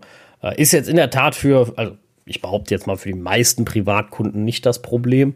Wenn du jetzt nicht mhm. gerade irgendwelche Riesenanlagen verkauft hast und sagst, ich möchte jetzt mein Haus renovieren und lass das da mal ein paar Wochen liegen, ähm, bis die Rechnungen kommen. Äh, aber für Geschäftskunden kann das natürlich schon zum Problem werden. Richtig. Ne? Weil da auch vielleicht nochmal andere Konditionen sind, bin ich jetzt nicht 100% drin. Ich weiß aber, dass da dann eher so der Fokus hinging. Und äh, mhm. naja, gut. Äh, das, das nur so am Rande, so viel zum Thema äh, ja, Apple Pay Start in Deutschland. Aber ja, es dauert sehr lange scheinbar von 2019 an bis jetzt, bis sowas mal Früchte trägt, nennen wir es mal so. Ja, also noch nicht mal Früchte. Das ist ja jetzt nur dieses Statement of Objections gewesen und die Untersuchung läuft noch. Also es ist nicht bekannt, wie lange die Untersuchung noch laufen wird. Aber hm, ne? also ich würde mich nicht darauf verlassen, dass die morgen fertig ist. Und äh, ne? also bis dann auch noch entsprechend das dann äh, ne? entschieden, ausgefochten, äh, äh ne? Einspruch eingelegt, eskaliert, nochmal Einspruch eingelegt und so weiter. Bis das dann vom Europäischen Gerichtshof gewesen ist, vergehen ja dann bestimmt noch fünf bis zehn Jahre oder sowas, wenn ich raten sollte. Ja, ja, das meine ich ja. Ne? Also ja. was wird ja bis zur Unendlichkeit ausgefochten und, äh, und dann, ja, ist das, finde ich, immer so eine Sache. Aber der, also was heißt der Sinnhaftigkeit? Ja, doch, für sein Recht zu kämpfen oder für, für, für solche Problematiken zu kämpfen, ist natürlich vollkommen richtig. Die Frage ist immer, welchen Effekt das hat, wenn halt solche Entscheidungen so lange dauern, bis das vielleicht aus irgendeinem anderen technischen Revolutionsschritt wieder völlig obsolet ist. Ja. Wir wissen nicht, was in zehn Jahren ist. Ne? Genau, aber das ist halt eben jetzt wieder so ein allgemeines Problem. Unsere, unsere gesamte Infrastruktur, also hier ähm, ne, die Leute, die Gesetze machen, die Gerichtsbarkeit, äh, die Möglichkeit, das anzufechten, dass das alles nochmal ganz, ganz, ganz genau angeguckt und dann wieder evaluiert und nochmal alles komplett durchgekaut und dann äh, ne, nochmal nächstinstanzlich und so weiter. Das, das ist halt eben ähm, zwar ein, ein, sehr schönes, hehres System, aber das ist halt eben bei weitem nicht schnell. Ne? Und gerade in der sehr schnelllebigen digitalen Sphäre, ne, siehe auch hier Internet, App Store, halt eben auch Payment-Systeme, digitale und, und, und, die sind halt eben einfach viel, viel schneller ne, die, die etabliert und auch eventuell wieder weg, als, äh, als die Gerichtsbarkeit das äh, irgendwie beeinflussen könnte. Ne? Oder die, die Gesetze der Politiker. Ne? So, also ne, hier kann ja dann letzten Endes zum Beispiel ein Gesetz draus gemacht werden. Ne, wenn Sie jetzt feststellen, hey, das ist ja gar nicht nur bei Apple, sondern bei Google auch so. Da gab es jetzt hier keine weiteren Kommentare zu, ob die auch so ein Statement of Objections für Google Pay gekriegt haben. Keine Ahnung. Ähm, könnte natürlich sein, dass das da nicht so ist, weil die NFC-Schnittstelle auf ich ist. Ich sagen, die haben es ja offen. Genau ne? Also da mhm. sollte ja kein Problem sein normalerweise. Ja. Naja, gut. Ich weiß es nicht. Vielleicht hat sie ja aber auch Mechanismen, mit denen das schneller geht, wenn das jetzt dann irgendwann mal die Untersuchung durch ist. Vielleicht kann sie dann auch schon äh, schon äh, irgendwie selber irgendwelche Dinge verhängen. Ich weiß nicht, ob das dann prozesstechnisch erst durch ein Gesetz laufen muss oder was auch immer dann die Lösung dafür ist. Äh, da habe ich keine Ahnung von. Nie gehört. Ähm, muss man das mal schauen. Ich auch nicht. Also manchmal geht sowas, ja, aber normalerweise muss man sich an die gängigen Rechtsmittel halten, was natürlich auch grundsätzlich nicht verkehrt ist. Ja, und Apple wird das ausschöpfen. Ne? Genau, also man, voll. Also das, das, beißt sich ja die Katze in den Schwanz. Ne? Auf der einen Seite willst du natürlich nicht, dass Gerichtsbarkeiten umgangen werden können, äh, weil mhm, vor genau. Gericht ist nun mal jeder gleich, äh, ob es jetzt Apple ist oder ich. Äh, ob genau. das dann tatsächlich am Ende immer so ist, mag, lassen wir mal dahingestellt. Aber ähm, Apple hat halt nun mal die finanziellen Mittel, um zu sagen, oh wir gehen auch Instanz und noch eine. Ne? Dann sind das halt 30.000 Euro Gerichtskosten oder was so Spaß kostet. Das ist denen ja total egal. Ne? So, aber das fechten sie halt aus, weil sie auch wissen, dass das dauert. Und ähm, dann haben sie noch Zeit und äh, ihre Monopolstellung zu behalten, sondern müssen sie nichts tun. Und das sieht man ja ähnlich auch bei dem ganzen In-App-Kauf-Thema. Ne? äh, dass sie da auch einfach bis zur letzten Instanz warten und solange da keiner fest beschließt, passiert da erstmal nichts. Ja, genau. Da sieht es halt so aus, als würde es Gesetze geben, ne, in mehreren Ländern halt eben sukzessive, einfach weil das sich dort nicht nur um eine Entität handelt, sondern eben immer Apple und Google letzten Endes betroffen sind. Und ähm, ja, hier könnte sein, dass das ein bisschen anders läuft, aber gute Frage. Da, da müsste mal jemand Auskunft geben, der sich damit auskennt. Wenn wir was rauskriegen, werden wir nochmal drüber berichten. Ähm, ja, aber ansonsten so viel da zum Stand der Dinge. So, dann weiter im Text. Wo sind wir gewesen? Hier. Ähm, und zwar äh, hier ähm, Apples äh, Director of Machine Learning. Äh, hatten wir bisher nicht drüber gesprochen. Ian Goodfellow ähm, hat gekündigt. So, da, da sprechen wir jetzt drüber. Ähm, ja gut, ich wollte das nur mal einmal gerade hier angesprochen haben, weil das so ein Thema war, wo wir bisher noch gar nicht drüber gesprochen haben. Und ich fand das eigentlich mal erwähnenswert. Und zwar hier ein Goodfellow, wohlgemerkt, ja, Director of Machine Learning, also der ist quasi ähm, äh, von, von einer Abteilung der Chef bei Apple. Ne, die Director sind immer Abteilungsleiter quasi, kann man sich vorstellen. Wobei die Abteilungen bei denen erfahrungsgemäß eher größer sind als das, was man so von den klassischen Firmen kennt. Ja, ähm, hier Chris Lettner zum Beispiel ist irgendwie Director of Developer Tools gewesen und das waren dann irgendwie 400 Leute oder sowas. Ja, also so, so in der Richtung kann man sich das viel, grob vorstellen. Ja, mhm. Und ähm, so, also der ist jetzt kein, kein vollkommen äh, Unbekannter, ne, jetzt in, in Apples äh, Strukturen, aber ist natürlich jetzt auch kein Vice President oder sowas. Ne? Also so Mittelmanagement im Prinzip. Und ähm, ja, also äh, ein Goodfellow jetzt eigentlich gar nicht so erwähnenswert im Allgemeinen, dass er jetzt geht. Also solche Personalien diskutieren wir jetzt typischerweise nicht, dann kämen wir ja gar nicht mehr, gar nicht mehr raus am Ende. Ähm, aber äh, der Herr Goodfellow hat äh, in seiner Mitteilung an, an das Team und wohl scheinbar ja auch Apple gegenüber gesagt, äh, unter anderem kündige er wegen der neuen Return to Office Policy. Und äh, da haben wir noch nicht drüber gesprochen, aber die, die Medien sind da immer wieder mal äh, voll gewesen von. Deswegen wollte ich das ja einmal erwähnt haben, dass ähm, Apple hier ähm, äh, ja im Prinzip äh, relativ radikal in Anführungsstrichen jetzt nach der Covid-Zeit versucht hat, äh, also nicht nur versucht hat, sondern die Leute wieder ins Office geholt hat, gegen ihren eigenen Willen, könnte man im Prinzip schon sagen, weil es sehr, sehr viel Gejammer äh, wegen dieser Policy gab. Um das gerade einmal kurz hier ähm, zu erklären, ab, ab 11. April gab es äh, bei Apple dieses Return to Office und ähm, vorher war das also ganz Covid-typisch so, dass alle Leute, die konnten, remote arbeiten durften. Und das wurde ja auch zigmal verlängert und so durch die ganzen Wellen. Also äh, Apple ist da genau dieselbe Welle äh, geschwommen wie, wie alle anderen äh, Firmen auch in dem Bereich. Und sie haben halt eben dann alle Leute zu Hause arbeiten lassen. Und genauso wie, wie wir ja auch zum Beispiel alle, haben wir das äh, doch ja ziemlich, oder eigentlich kann man ja fast alles schon sagen, ne, ziemlich, ziemlich lieb gewonnen, diese, dieses Homeoffice machen dürfen und können, ne, mit sehr viel Flexibilität und so. Das ist halt eben einfach auch schon eine tolle Sache. Und ähm, ja, also ich, ich bin definitiv so weit, dass ich weiß, ich werde mir meinen nächsten Job danach aussuchen, ob ich da irgendwie die Möglichkeit bekommen werde, äh, mit großer Flexibilität meinen Arbeitsalltag zu planen, was also bedeutet, viel Homeoffice machen zu können. Ähm, und ähm, das, äh, ja, ne, ist mir vorher schon immer ein bisschen wichtig gewesen, aber das wird jetzt definitiv anders aussehen in Zukunft. So, und das sehen halt eben bei Apple scheinbar die Leute auch.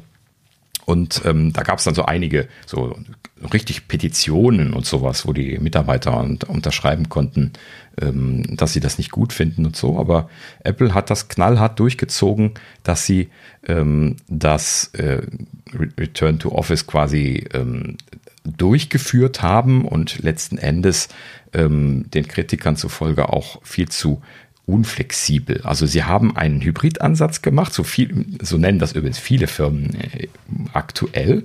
Ja, ich habe das auch nicht zum ersten Mal gehört. Ähm, das heißt also, sie machen jetzt mehr äh, Homeoffice-Optionen als vorher, aber äh, vor allen Dingen Apple hat das jetzt wirklich irgendwie ganz, ganz komisch gemacht. Und zwar das Hybridmodell von Apple lautet, du musst montags, mittwochs und freitags äh, im Office sein.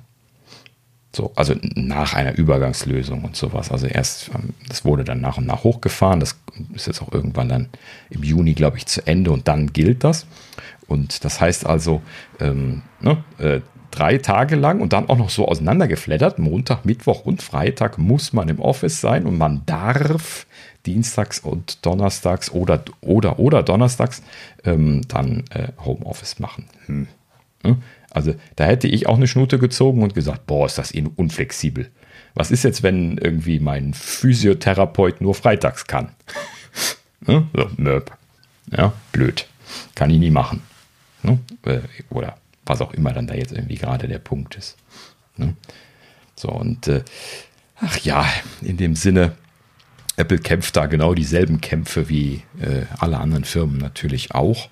Ähm, Sie haben da an der Stelle übrigens die Argumentation angeführt, äh, ne, äh, so dieses klassische Präsenzding, was, was viele Firmen in der Vergangenheit immer wieder mal gesagt haben, dieses, man muss sich auf dem, auf dem Gang begegnen können und äh, zufällige kollaborative Ideen zusammenwerfen, um äh, letzten Endes irgendwie äh, hier kreative Arbeit leisten zu können. Und da gibt es ja ganz, ganz starke Befürworter von dieser alle Leute müssen im Office sein, damit man die Köpfe zusammenstellen stellen kann, Thematik. Viele Leute, die das gemacht haben, mich inklusive, ich habe das auch drei Jahre lang gemacht in einer Firma, realisieren dann aber auch irgendwann, das passiert überhaupt nicht. Ja, also man, man steckt überhaupt nicht dauernd die Köpfe zusammen und äh, macht kollaborative, tolle neue Sachen. Nein, alle Leute sind ja dazu angehalten, auch möglichst intensiv, sprintartig Software zu entwickeln, zumindest wenn man Softwareentwickler ist, und hat überhaupt keine Zeit rumzulaufen und mit anderen Leuten die Köpfe zusammenzustecken. Und man freut sich dann, wenn man irgendwie mal einen äh, unregelmäßigen Termin hat, wo man irgendwie sowas dann außer der Regel mal machen kann. So, und dann kommt halt eben auch irgendwann schnell diese Realisierung, hey, du brauchst gar keine feste Präsenzpflicht, weil äh, wenn du eh nicht die Köpfe zusammensteckst, dauernd und immer wieder, dann kannst du das ja auch irgendwie planen, dass man mal die Köpfe zusammensteckt. Doch. Ja, das wird ja eh auch so geplant, ähm, wann du die im Grunde genommen die Köpfe zusammensteckst. Aber grundsätzlich ist ja diese persönliche Interaktion schon von Vorteil und hat ja auch seinen Reiz. Also wir, wir, wir kennen ja beides. Ne? Wir haben ja alle mhm. die letzten Jahre ähm, fast nur im aus dem Homeoffice gearbeitet, was ja auch gut geklappt hat. Auf der anderen Seite ähm, sind wir auch gerne im Büro zusammen gewesen. Also von daher, ich, ich finde so diesen hybriden Ansatz gar nicht so verkehrt. Und die meisten Firmen haben sich ja auch schon darauf eingestellt, dass sie solche hybride Ansätzen auch ähm, direkt entsprechend äh, vorsehen und den ähm, Mitarbeitern beziehungsweise den Leuten, die neu anfangen, entsprechend äh, unterbreiten dieses Angebot. Und ich denke mal, das wird auch die Zukunft sein, dass es da diesen hybriden Ansatz gibt. Was anderes macht keinen Sinn mehr. Alle, alle haben es miterlebt, alle haben erlebt, das funktioniert. Also es kann sich kein Arbeitgeber mehr rausreden, sagen, die Sache funktioniert nicht. Genau. So, das ist das Schöne äh, daran, dass das jetzt wirklich äh, proven ist. Und ja, also wie gesagt, ich finde beide Sachen gut. Ähm, ich freue mich immer, wenn ich die Kollegen im Büro sehe. Auf der anderen Seite, bei bestimmten Arbeiten bin ich auch froh, wenn ich einfach nur im Homeoffice bin und Ruhe habe. Genau, mhm. richtig. Ja, und damit hast du es letzten Endes sehr schön zusammengefasst. Ne? Also ich muss das im Prinzip auch nur noch ergänzen. Also ich bin auch gerne im Office gewesen. Ja, das wissen die Kollegen auch. Wir haben ja zusammengearbeitet, Ex-Kollegen. Und ähm, letzten Endes, äh, ne, also wir haben ja auch äh, gut vor Ort gearbeitet. Aber äh, also das würde ich schon in gewisser Weise vermissen. Aber das kann man ja auch äh, halt eben anders machen, als dass man jeden Tag im Office sein muss. Ne? Da kann man halt eben dedizierte äh, Events machen, wo man sich halt eben zusammensetzt und dann austauscht. Äh, das intensiver macht und dafür dann aber halt eben dann diese Regelmäßigkeit los wird. Denn ähm, das, was mich halt eben gestört hat an diesem regelmäßig ins Office fahren, das ist nicht das im Office sein, sondern das Hinfahren. Ich bin jetzt halt eben Pendler ja, ich habe mich irgendwann dazu entschieden, aufs Dorf in Anführungsstrichen zu ziehen, statt mitten in die, mitten in die City und habe natürlich dadurch dann auch in Kauf nehmen müssen, entsprechende Pendelzeiten zu haben. Aber das war natürlich immer unter der Voraussetzung, dass ich verpflichtet war, ins Office zu fahren. Und ich habe auch schon verschiedene Firmen so im Consulting-Bereich und so natürlich erlebt, die dann, wenn man jetzt nicht zum Kunden fahren musste, dann irgendwann war es denen auch herzlich egal, von wo du gearbeitet hast. Das äh, habe ich auch vorher schon erlebt, aber das ist halt eben auch alles immer begrenzt gewesen. Wenn man dann zum Kunden geschickt wurde, musste man dann auch wieder hinfahren und, und, und. Ähm, aber ja, ne, also letzten Endes diese ganze Hinfahrerei ist halt eben immer so ein Thema gewesen. Da gab es bisher nie eine Diskussion drum. Und jetzt äh, gab es dann durch Covid dann halt eben dieses, man muss äh, Homeoffice machen. Und jetzt kommt natürlich auch noch der Klimawandel dazu. Deswegen kommen ja viele, viele Leute jetzt hin und sagen, hey, lass uns das gar nicht mehr etablieren, dass man wieder anfängt, regelmäßig ins Office zu fahren, weil das ist ja auch dann halt eben äh, äh CO2 äh, äh, Erzeuger, äh, ich weiß nicht, wie viel Prozent da jetzt vom Verkehr genau ist, aber das ist ja schon wesentlich auch ein Anteil von dem äh, CO2, was hier erzeugt wird, deutschlandweit. Und äh, naja, also äh, ich, ich fände es nicht falsch, wenn, äh, wenn das auch vielleicht ein bisschen was mit politischem Willen von hinten äh, forciert wird, dass das äh, ähm, flexibler wird, zumindest wie vorher. Deutlich flexibler. So, äh, jetzt gebe ich mal noch mal einen Senf dazu. Ähm, genau. So als letzter. Äh, jetzt muss ich dabei sagen, ich bin Gott sei Dank eigentlich in der Firma, die das äh, sehr gut übernommen hat aus der Covid-Zeit und ähm, uns ein sehr flexibles Arbeitsmodell ähm, äh, bereitstellt. Also gibt es nur Pflichttermine, äh, die, also es gibt manche Termine, da musst du halt vor Ort sein, ne? Das sind dann so Company-Termine. Mhm. Und der Rest äh, ist das im Grunde ziemlich egal. Ne? Also das wird bei uns dann nochmal so auf Teambasis entschieden. Ne? Bisher, glaube ich, habe ich aber noch kein Team gesehen, was gesagt hat, oh ja, alle sollen jeden Tag im Office sein. Ähm, ich finde immer, das muss jeder, jeder für sich entscheiden. Ich bin regelmäßig im Büro, eigentlich fast jeden Tag, wenn nicht irgendwas Doofes mich verhindert. Da bin ich natürlich dann äh, froh, dass ich die Flexibilität mal eben habe. Äh, gar keine Frage. Generell bin ich aber schon einer, der sehr, sehr gerne und regelmäßig im Büro ist. Ähm, ja, lenkt mich da manches oder stört mich da manches, also, also, oder werde ich ja schneller mal abgelenkt im Sinne von, weil der eine telefoniert dann doch oder so und ähm, wie auch immer. Äh, ja, manchmal mache ich das dann mit Kopfhörern wett oder so. Äh, das stört mich dann auch gar nicht so. Aber äh, dieser Mehrwert des, der Sozialinteraktion ist für mich da und ist für mich wichtig. Und den habe ich auch einfach gerne. Äh, natürlich auch, weil ich nette Kollegen habe, ähm, die ich, die, die, die ich äh, gerne sehe. Wenn das jetzt vielleicht anders wäre, wäre die Nummer, also wäre die Situation vielleicht nochmal eine andere. Aber das, das Hinfahren an sich finde ich, äh, ja gut, ich habe es natürlich nicht so weit wie Daniel, ähm, aber stört mich jetzt nur so semi. Was mich da viel mehr stört, ist, dass einfach Bahnfahren sich nicht rechnet. Weil Bahnfahren einfach nur unglaublich und unverschämt teuer ist. Ähm, für alleine schon, mhm. für zu zweit rechnet sich gar nicht, nicht mal bei diesen Schrittpreisen. Das Autofahren immer noch viel billiger. Und äh, statt sich hier in die Bahn zu setzen und einfach eben morgens hinzufahren. Deswegen freue ich mich sehr auf das 9-Euro-Ticket.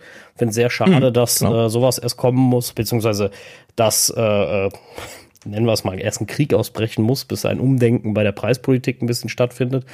Ähm, denn ich muss ganz ehrlich sagen, Bahnfahren lohnt sich nicht. Kostentechnisch null. So, CO2-technisch mag alles sein, gibt aber Leute, die, die, die sich das einfach nicht leisten können, Bahn zu fahren auch. Weil Bahnfahren ist einfach nur unverschämt teuer. Also Bahnfahren ist für mich, also jetzt zu zwei Leuten, wenn ich mit meiner Freundin fahre, äh, 70 Prozent teurer zum Teil als Autofahren. Ja. Also jetzt nicht mehr ganz so schlimm mit der, äh, mit den Spritpreisen. Die haben natürlich ein bisschen entgegengewirkt, aber äh, ansonsten mit Verschleiß, mit allem Sprit normalerweise ist Bahnfahren so unverschämt teuer. Äh, pf, ganz vergessen. Ne? So. Und äh, deswegen 9-Euro-Ticket werde ich drei Monate äh, äh, mit, mit der Bahn zur Arbeit fahren. Ich steige hier bei mir ein, fahre durch, bin bei der Arbeit. Äh, besser geht's für mich eigentlich gar nicht. Äh, aber wie gesagt, es hat vorher hat sich gerechnet, meinen alten Sechszylinder anzuschmeißen, weißt du, und zur Arbeit zu fahren. Ne? Und äh, als Ach. Bahn zu fahren. Das, das, das nervt mich. Ähm, aber äh, wie gesagt, das wird jetzt erstmal äh, zumindest temporär für drei Monate gelöst, das Problem. Dann gucken wir mal weiter. Wahrscheinlich passiert dann eh nichts mehr und dann fährt man halt wieder Auto. Äh, was ich schade finde, weil allein der Umweltliebe würde ich das natürlich normalerweise auch gerne machen, aber ehrlich gesagt sehe ich auch nicht ein, der Bahn bzw. der KVB so viel Geld in den Rachen zu werfen, äh, das klingt jetzt ein bisschen böse, aber so viel Geld hinterherzuschmeißen, sagen wir es so, ähm, dafür, dass ich nur zwischen zwei Zonen pendeln darf. Und wenn ich in eine andere Zone, derselben Preiszone fahre, darf ich da aber nicht hin, weil das ist nicht meine Zielzone.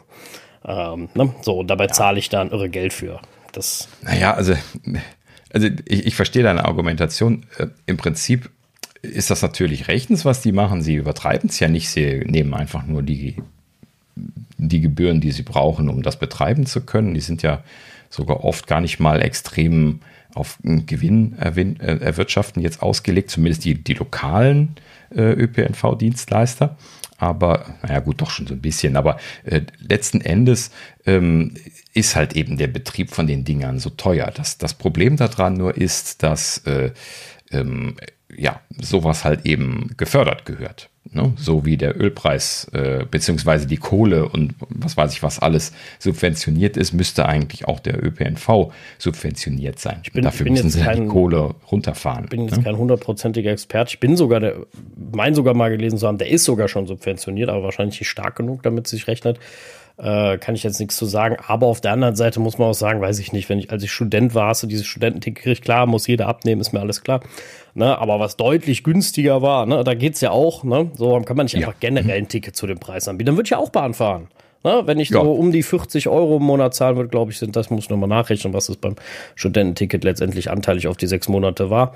Ähm, so, ja. das, das ist ein fairer Preis, aber ich zahle das Dreifache ja, ja, ja, ich weiß. Ähm, ein, alter Bekannter für mich. Ich habe das auch immer argumentiert. Findet man sogar noch irgendwie auf Twitter Argumentationsstränge, wo ich mit der, mit der KVB diskutiert habe damals.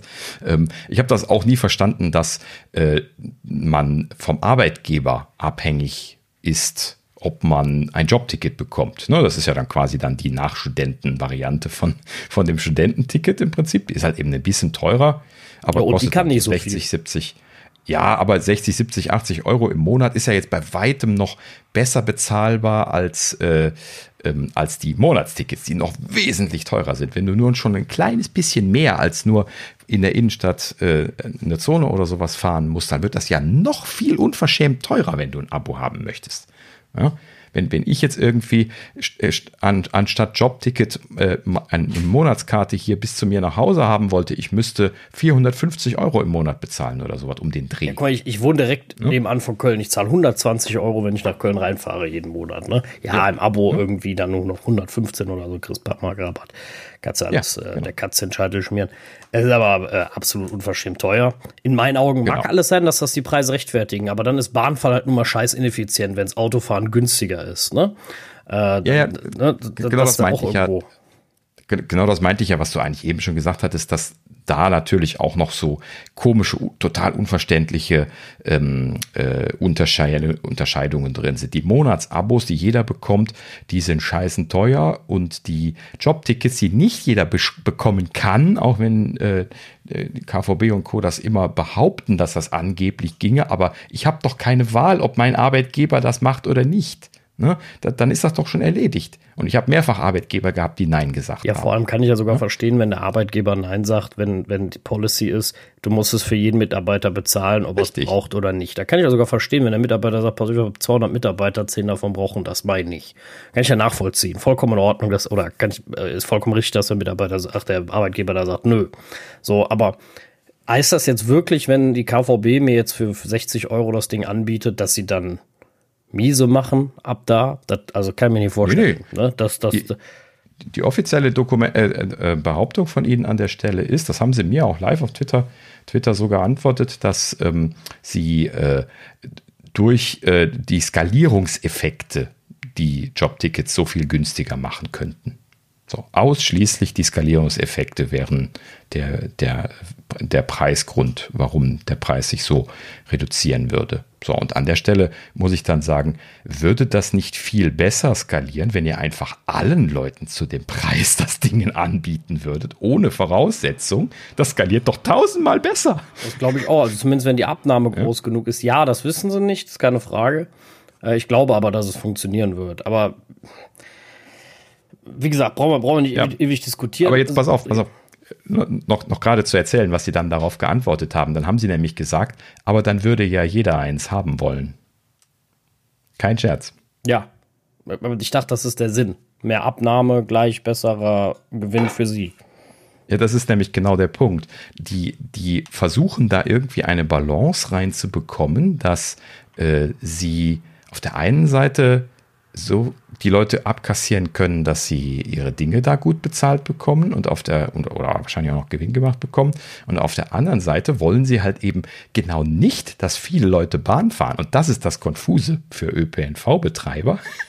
ja, dass die nämlich dann halt eben hingehen und sagen, hey, aber wir wollen euch eigentlich alle gar nicht. ne? So, ja, da, da kannst du nichts machen. Ja? könnte man das zumindest verstehen, ja. Also, ja. wie gesagt, ich, ich finde es super nervig und wie gesagt, deswegen finde ich es so, so, so, so, so, so, so doof. Ähm, weil wie gesagt, ich würde normalerweise ziemlich jeden Tag Bahn fahren, mit ganz wenigen Ausnahmen, dass, äh, keine Ahnung, du nach der Arbeit mhm. ganz woanders hin musst oder so. Ähm, dann, dann ist das manchmal einfach nicht, nicht rentabel, aber ansonsten wäre das eine, eine super Sache. Ich würde tausende Kilometer im Jahr sparen, äh, Tonnen von CO2, äh, aber wie gesagt, das äh, hm, funktioniert halt nicht richtig. Aber um zurückzukommen zum Homeoffice-Thema, eigentlich äh, mhm. ist, ähm, ich verstehe die Unmut der Apple-Mitarbeiter, dass sie sagen, finden wir doof, hat doch alles funktioniert, aber ähm, wie man immer so schön sagt, ne, wenn du es nicht schwarz auf weiß hast, du hast nun mal einen Arbeitsvertrag unterschrieben und wenn der Anwesenheit vorsieht, dann ist das nun mal so. Dann kann man zwar jetzt janken und das alles blöd finden, aber man hat sich ja, hat ja nun mal sich damals so geeinigt. So, dass das natürlich von Apple-Seite deutlich komfortabler gehandhabt werden kann, ja. Die Konsequenz, die dann natürlich äh, äh, der ihn gezogen hat, äh, ist eine legitime, ne? die steht ja jedem offen, dass er sagt, okay, dann habe ich ja keinen Bock mehr drauf. Würde Apple mit Sicherheit auch zum Umdenken bewegen, wenn sie auf einmal 20, 30 Prozent äh, verabschieden. Ähm, dann würden sie dann garantiert sagen, oh, jetzt haben wir ein Problem. Äh, aber was ich eigentlich nur meine ist, man hat sich halt nun mal damals geeinigt und äh, das kann man jetzt alles blöd finden, aber äh, ist halt ja, nun mal so. Das ist halt eben aber trotzdem inflexibles Verhalten letzten Endes, weil, also klar, ir irgendwann stimmst du immer mit den Füßen ab, würde ich auch tun, ja. Aber äh, es ist halt eben schade, dass das äh, äh, nicht ein bisschen. Ab, absolut, ne? Also, ich, also wie gesagt, ich verstehe mal beide Seiten. Ich, ich verstehe die Mitarbeiter, ja, die sagen, ey, hat doch funktioniert. Ähm, auf der anderen Seite verstehe ich Apple, die sagen, pass auf, wir haben euch einen riesen Headquarter hingesetzt, alles super mit tollen Labors und keine Ahnung, was die da alles für Geld reingesteckt haben. Und jetzt sagt ihr, wir wollen aber äh, den Großteil zu Hause arbeiten, außer wir brauchen die Dinger mal und die haben da Milliarden investiert. Kann ich auch verstehen, wenn man dann sagt, hm, vielleicht nicht so geil. Ähm, ja gut, selbst schuld leider muss man dann in Anführungsstrichen sagen. Vor allen Dingen äh, hört man in diesem Zuge auch äh, die Vorwürfe, dass in Apple Park extremst mit, äh, mit Großraumbüros gearbeitet worden ist, während in den alten Büros eher Einzelbüros, äh, also an den alten Standorten eher Einzelbüros oder kleine Räume gewesen sind. Und das wird auch dann in diesem Kontext hier nochmal sehr Gut, lautstark das, kritisiert. Das ist natürlich immer so ein Problem äh, oder, oder doof, äh, kann ich absolut nachvollziehen. Ich finde auch, äh, da gehört jetzt ähm, irgendwo, zumindest äh, jetzt mal in einem Bereich wie bei uns, wo die Leute ja doch sehr auch dazu mal eher neigen zu sagen, ich suche mir was anderes ähm, natürlich auch die Arbeitgeber irgendwo gefragt, das Office überhaupt attraktiv zu machen. Ne? Also die mhm. Frage ist ja, warum soll ich ins Office kommen? Ne? Was bringt mir das jetzt? Arbeiten kann ich auch zu Hause, brauchen wir nicht drüber diskutieren.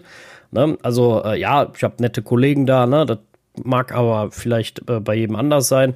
Ne? Der eine sagt, vielleicht bin ich auch froh, wenn ich die nicht sehe. Ähm, das weiß ich natürlich äh, nicht, ist auch mal so ein Ding. Aber was, was bringt mir das jetzt ins Office zu kommen? Also, was habe ich denn davon? So. Und wenn du jetzt sagst, mhm. ich habe da ein mega geiles Equipment, riesig Spaß, keine Ahnung, wir machen immer mittags noch ein kleines Fußballturnier und das fehlt mir. Ö irgendwas, keine Ahnung, ich sag jetzt mal, ne, irgendwie sowas. Aber bei den meisten Arbeitgebern fängt das schon an, dass das Equipment beschissen ist. Ich weiß nicht, wie es bei Apple ist, keine Ahnung, war ich noch nie. Äh, wird ja auch mhm. nicht viel drüber geredet. Ne? Aber äh, ne, äh, auch den Arbeitgeber, mit dem wir zusammen hatten, wussten wir, da warst du froh, wenn du irgendwie dein Stuff zusammenhältst äh, und irgendwie halbwegs äh, kein Augenkrebs kriegst bei dem Bildschirm so ungefähr. Ne? Also, ja. ähm, so, dann, dann äh, ja, natürlich ist man vielleicht auch irgendwie, aber ich muss jetzt auch dazu sagen, ich habe jetzt zumindest in letzter Zeit gelernt, dass ich scheinbar so ein bisschen ein Einhorn bin, was Equipment angeht, äh, der da immer gerne gute Sachen ja. haben will. Äh, beziehungsweise Mobile-Leute ja, der vielleicht vernünftige, vernünftiges äh, Arbeitsmaterial haben will oder der da Wert drauf legt, dem, den das besonders stört, keine Ahnung, um Gottes Willen, da soll gegen keinen was Böses sein, ne? Ähm, aber ich bin da halt von mir aus pingelig, ja, so, äh, und von mir aus auch ein besonderer Nerd oder was auch immer, ne? Aber mir sind gewisse Dinge wichtig, ne? So, und damit ich Spaß am Arbeiten habe, äh, gehört für mich gutes Equipment dazu. Das ist wie bei einem Handwerker, äh, der braucht ordentliches Werkzeug, ansonsten äh, funktioniert das Ganze nicht ordentlich. Und, Ach äh, ja, ja. ja das, das habe ich ja auch noch nie verstanden, warum die Firmen da so geizig sind an der Stelle. Ähm, traditionell sehr oft auch erlebt, dass man unglaublich kämpfen musste, um irgendwie ordentliche Monitore oder auch neue Rechner oder sowas zu bekommen. Als Softwareentwickler natürlich immer so ein Thema. Und ähm, ja, warum machen die Firmen da immer so einen Aufstand? Ne? Das, das kann man alles von der Steuer absetzen. Ähm, äh, ne? Drei bis fünf Jahre äh, und dann äh, sollte man im Prinzip jedem was Neues dahinstellen müssen. Und dann, ne, ich weiß nicht, ich, ich habe zigmal irgendwie auf Bürostühlen gesessen, die älter war als ich selber. Ja, und Gut, das, äh, das Monitore, übel. die äh, nicht ganz so alt waren wie ich, aber die schon anno dazu mal waren und äh, dann äh, keine ordentlichen Refresh-Raten, als das noch CRTs waren und solche Geschichten. Also äh, das sind alles immer sehr, sehr komische Dinge gewesen und äh, ich glaube, bis auf eine Firma habe ich keine erlebt, die das irgendwie richtig gut gemacht hätte. Das ist schon komisch. Ja, also ist wie gesagt immer immer super schwer. Ich meine, ich kann mich um Gottes Willen selber äh, äh, momentan kaum beklagen. Äh, ne? Also wenn ich Equipment brauche, dann sehe ich da bei mir im Moment wirklich äh, weniger Schwierigkeiten. Manches habe ich gelernt, sind Bestellprozesse, die nicht gehen oder dass das einfach vom von der vom Mutterkonzern nicht eingepflegt ist, beziehungsweise nicht freigegeben wurde und deswegen darf man es gar nicht bestellen und so eine Kacke. Ne? Also sind ja manchmal auch Formalitäten intern. Äh, da mhm. kann dann dir auch die, die, die, die Mitarbeiter nicht helfen, obwohl sie es vielleicht wollen und all sowas. Ne? Das sind dann auch immer so Dinge. Äh, Aber auch das. Sehr traurig. Ja, ne? Prozesse dich daran hindern, gute Arbeit zu machen. Ja, also gut. Also wie gesagt, um, um, ja, um meine gute Arbeit zu machen, aber also für, für mich gute Arbeit zu machen, habe ich das meiste, also eigentlich alles, möchte ich jetzt mal ganz klar sagen. Ich hätte noch so ein bisschen, dass ich sagen würde, so, oh Mensch, da hätte ich noch so ein bisschen äh, richtig Spaß dann dran, aber äh, das äh, ist jetzt auch so ein bisschen. Also eins, was ich mir wünschen würde, wären, und das hatte ich aber noch nie, wären, wären einfach mal ordentlich aufgelöste Monitore. Ne, so zwei 4K-Monitore wären mal nett. Äh, das, das ist so das Einzige, äh, wo, wo ich jetzt äh, sagen würde, ach, ne? Aber gut. Ja, aber immerhin hast du ja jetzt schon mal einen Dock gekriegt zum Beispiel. Ne? Dock ist ja auch so ein klassisches Beispiel, ähm, wo ich in der Vergangenheit immer gegen Wände gelaufen bin, wenn ich gesagt habe, ich möchte irgendwie ein vernünftiges Dock haben, damit ich nicht irgendwie immer äh, 25 Kabel an mein Notebook an und wieder abklemmen muss. Jedes Mal, wenn ich irgendwie in ein Meeting muss und oder wenn ich komme und gehe und ähm, sondern stattdessen halt eben so ein Dock mit einem Kabel dran, alles ist glücklich, alles ist schön. Und ähm, da hieß es dann halt eben immer, ja, aber brauchst du das? Ja, nee, brauchen tue ich das nicht, aber ich bin produktiver, wenn ich das so machen kann. Ja, so, hm, mich, muss ich mich weniger drum kümmern die ganze Zeit. Ach so, nee, dann kaufen wir das nicht. es ist, ja, ähm, wie gesagt, immer, immer, immer so ein bisschen, ähm, ja, wie gesagt, manchmal beißt sich halt auch in, in manchen Dingen so die Katze in den Schwanz. Ne? Also ich, ich wie gesagt, ich finde, äh, man muss halt auch das, ähm, ja, das Büro ich sag jetzt mal, attraktiv machen, wenn du möchtest, dass die Leute zurückkommen und du ihnen freistellst, zurückzukommen. Ne? Also das ist jetzt gerade bei uns so, dass wir es einfach versuchen und ich finde das auch für die meisten gar nicht schlecht. Also äh, und es wird auch eigentlich ähm, von dem einen oder anderen gar nicht so schlecht aufgenommen bisher. Ähm, aber wie gesagt, das ist auch sehr individuell, habe ich so das Gefühl. Und äh, ja, wenn einer sagt, okay, ich muss nicht, äh, klar, irgendwann muss ich vielleicht als Unternehmen auch fragen, ich sag jetzt mal, wenn du noch 10% Besetzung auf Dauer hast, weil mag ja sein, dass das flexibel ist, aber irgendwie kommt keiner, ne? Dann muss ich auch fragen, will ich das ganze Gebäude überhaupt noch zahlen, ne? So. Dann mhm, kannst du das Ding natürlich auch einstampfen, so, kann man, kann man jetzt alles machen. Ne? So, ich ja, weiß nicht, ob es da eine Recht, ich weiß nicht, ob es da eine rechtliche Sache gibt, dass du irgendwie so ein Vor-Ort-Sache haben musst für Arbeitsrecht, Kram, keine Ahnung, weiß ich nicht, ob es da irgendwas gibt dass man das gar nicht so einfach darf vielleicht. Bin ich jetzt, äh, bin ja kein Arbeitsrechtler. Aber äh, also, ja. Ich bin der Meinung, dass es verschiedenste Remote-Only-Firmen gibt. Also ich würde behaupten, dass das technisch schon gehen muss. Klar werden die dann eine Niederlassung haben oder sowas, die formell gesehen dann der Teil ist, aber du musst ja nicht, äh, wenn du es nicht behauptest, den, den Leuten irgendwie einen Arbeitsplatz vorhalten. Das ist ja immer nur so eine Vertragsgeschichte, glaube ich. Ja gut, aber wenn du vor ja Ort arbeitest, klar. Jetzt sind ja Verträge gemacht. Frage ist, brauchst du eine Vertragsänderung und so. Und ich weiß ja nicht, wie kompliziert ja, das ist. Keine Ahnung. Wie gesagt, und, und will man das und macht man das und will das dann wirklich jeder oder verlierst dann wieder Leute, die dann sagen, ich will aber überhaupt nicht nur Remote, dann bin ich halt weg, ne? Dann beißt sich die Katze auch schon wieder in den Schwanz. Und du kannst auch sagen, optional oder äh, kann entschieden werden oder nach Bedarf. Das kannst du doch alles auch in Verträge reinschreiben. Ja, ja, aber wie gesagt, wenn das ganze Office einstampft, sage ich jetzt mal, machst dann Standort an einem an Ort X zu und derjenige sagt, ich will aber gar nicht zu Hause arbeiten. Ähm ja, dann gibt es Alternativlösungen. Dann kannst du Mietoffices machen und Briefkastenfirmen und was weiß ich was, was äh, da jetzt theoretisch möglich ist, um, um dann irgendwie jetzt zu umgehen, dass du da irgendwie ein eigenes Office betreiben musst. Aber wenn du jetzt sowieso irgendwie Leute in der Region hast, dann willst du ja vielleicht auch Meeting-Möglichkeiten machen. Aber jetzt stell dir mal vor, du könntest als so eine, so eine, so eine Firma, die irgendwie 2000 Leute vor Ort sitzen hatte, diese ganzen Büros dir einsparen und machst stattdessen dann nur noch so Ad-Hoc-Meeting-Geschichten, die man buchen kann als Mitarbeiter und dann halt eben so äh, Gruppen, äh, äh, so, äh, Räume, wo sich Gruppen treffen können ähm, und äh, ne, dann irgendwie eine, eine, Mensa oder sonst irgendwelche Geschichten, wo, also alles, wo man sich irgendwie dann trifft. Ne? So, dann, dann kann man das ja deutlich, äh, deutlich besser äh, finanziell stemmen, sowas zu machen und kann sich halt eben diese ganzen Arbeitsplätze einsparen. Ne? Ja, ja, das, absolut. Das also, dass sich, dass sich da auch richtig Kohle mit sparen lässt. Ja. Äh, äh, gar keine Frage. Ne? Also, wie gesagt, ich, ich glaube, da wird es jetzt von heute auf morgen nicht die ideale Lösung geben und ähm, vielleicht auch, das ist ja auch immer krass vom Beruf abhängig. Ne? Also, ich sage jetzt mal, äh, wie gesagt, unser einer ist das äh, als Softwareentwickler super easy, kannst du überall machen, ob das quasi eine Internetverbindung so ungefähr. Dann läuft das schon und bis halbwegs in derselben Zeitzone, ansonsten wird das je nachdem vielleicht auch mal spaßig.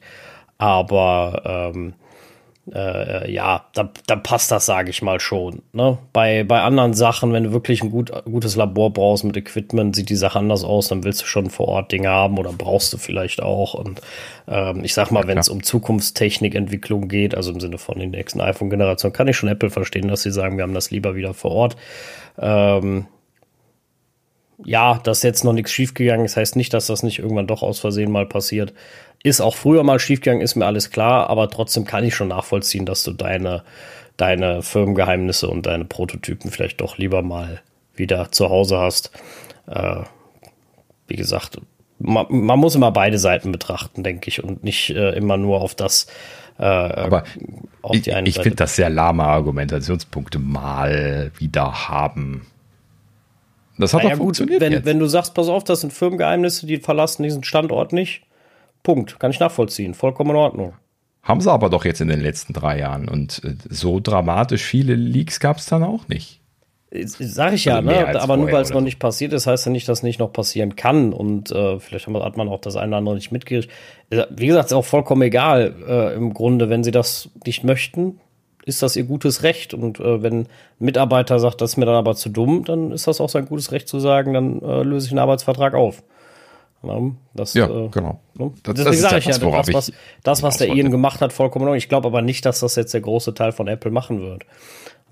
Ich kann aber halt auch das Gejanke insofern nicht ganz verstehen, dass man jetzt einfach so, okay, wir kennen jetzt zu einem Rhythmus zurück, den wir vorher vertraglich festgehalten haben. Ist halt so, wurde halt nur mal vertraglich so festgehalten. Ja, gut, es ist ja wohl flexibler als vorher. Ich äh, bin mir nicht ganz klar, was die vorherigen Vertragsverhältnisse waren, aber das ist ja wohl mehr als vorher, was Homeoffice-Möglichkeiten angeht. Zumindest jetzt nach dem, was ich mir habe sagen lassen. Ähm, ja, aber es haben halt eben viele Leute kritisiert als nicht innovativ genug. Ne? Also hier äh, Apples eigene Technologien äh, fördern äh, Homeoffice-Arbeit, aber die Apple-Mitarbeiter selber dürfen das nicht machen. Ja? So, so das widerspricht sich, gar keine Frage. Ne? Also ja, äh, genau. das, das sage ich ja gar nicht. Aber wenn es schon besser ist als vorher vertraglich festgehalten, ist ja eigentlich auch nichts zu meckern da. Also ähm, Doch, ich, ich, ich situationsbedingt. naja, Beide Seiten, klar. Also ne, man kann es so und so sehen. Deswegen wollte ich es auch mal angesprochen haben, weil es ja ein allgemeines Problem ist. Es ist halt eben kein reines Apple-Problem. Jede Firma kämpft da gerade mit. Ne? Bei naja, mir in der die, Firma wird das genauso glaub, gerade diskutiert wie bei, wie bei Apple. Ich glaube nur die Firmen, die, die, die das tatsächlich gut umsetzen können. Also es gibt ja genug Berufe, die gar nicht im Homeoffice machbar sind. Deswegen äh, ja, klar, von denen sprechen wir gar nicht. Das sind ja die, die, die ohne Frage irgendwie dann Präsenz brauchen. Wer, wer will denn das erkämpfen, dass die irgendwie, ne, die Laboranten, die, die kriegen dann alle ihr, ihr eigenes Labor in den Keller im Mehrfamilienhaus. ja, geile Idee. Wird gut klappen. Naja, gut, wenn unsere Politik eine Homeoffice-Regelung entscheidet, würde ich nicht wetten, dass nicht so ein Schlupfloch auch noch Ach, passiert, dass komm. man das hinterher machen muss. Also politische nee, Entscheidungen komm. sind ja manchmal so, schon ein bisschen schwierig. Das, das ist ja jetzt auch in der Covid-Zeit ziemlich eindeutig formuliert gewesen. Ne? Die Leute, die nicht müssen, die äh, konnten oder sollten Homeoffice machen. Ne? Also komm, also es ist vollständige Unfähigkeit spreche ich auch den Politikern nicht nach, so schwer es mir fällt. Ständig nicht, aber naja. Äh, ja, komm, nee, da, da, fangen wir jetzt nicht mehr mit an. Nee, nee.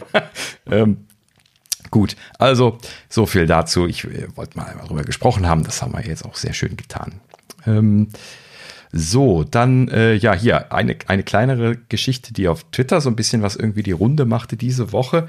Und zwar äh, schubst die Apple Music App Spotify aus dem Dock, war eine Schlagzeile. Da dachte ich mir so, was? ja, so, hm. Also, jetzt so als Entwickler kann ich mir das nicht vorstellen, dass sowas von Apple gebaut würde. So blöd können sie doch gar nicht sein. Klingt, klingt aber erstmal ja. wieder sehr dramatisch. Genau, klingt aber dramatisch, klingt auch nach einer klassischen Schlagzeile, die natürlich jede Nachrichtenseite so übernommen hat. Wie, wie nennt sich Und, das nochmal? Clickbaiting oder so? Ja, klar, das ist Clickbaiting, richtig.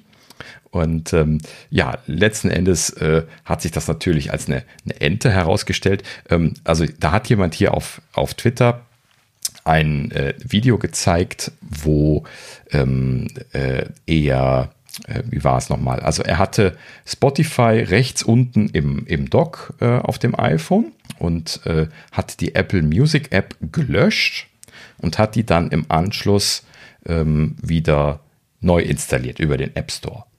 So, und äh, er zeigt dann in dem Video, wie nach dem Installationsprozess aus dem App Store von der Apple Music App äh, die äh, Spotify App aus dem Dock verschwindet und die Apple Music App auftaucht. Und äh, natürlich haben viele der Nachrichtenseiten das einfach nur so übernommen. Skandal. Ja, äh, Spotify, äh, Apple Music schmeißt Spotify raus. Ist, ist natürlich ein bisschen was dumm gelaufen, aber wenn man das einfach nur mal mit einer anderen App testet, die Apple Music App schmeißt jede App aus dem Dock rechts unten raus. Die setzt sich nämlich immer rechts unten ins Dock. Tada! Ja? Ich wette, es war so. gar keine böse Absicht, sondern das ist einfach irgendein alter Algorithmus, der mal den Homescreen am Anfang im Initial zusammengebaut hat, der das jetzt einfach immer noch so macht. Ja, die, die Standard-Apps, die scheinen einen festen Platz zu haben, habe ich mir jetzt erzählen lassen an der Stelle. Ich habe das dann nicht weiter ausprobiert, aber ähm, es soll wohl so sein, dass alle diese Standard-Apps quasi an der Stelle wieder auftauchen, wo sie standardmäßig, wenn man ein, ein junges, neu aufgesetztes Gerät äh, das erste Mal anschaut, sind. Das heißt also auch, äh, die anderen Positionen sind wohl scheinbar genauso gesetzt. So, und die packen sich da halt eben dann einfach immer an diese Stellen wieder. Warum auch immer. Ich vermute mal, das haben sie auch nur halbherzig gemacht, dieses äh, Restaurieren nach Löschen, weil das wahrscheinlich sowieso kaum einer macht. Also kann ich mir zumindest nicht vorstellen, dass das irgendwie intensiv äh, gemacht worden ist. Ne? Also aus dem Dock oder so, das kann ich mir ja noch vorstellen, dass die Leute das da rausziehen, aber dass die wirklich sich die Mühe machen, das alles zu löschen. Hm, ich weiß es nicht. Kann ich mir auch Na nicht gut. vorstellen.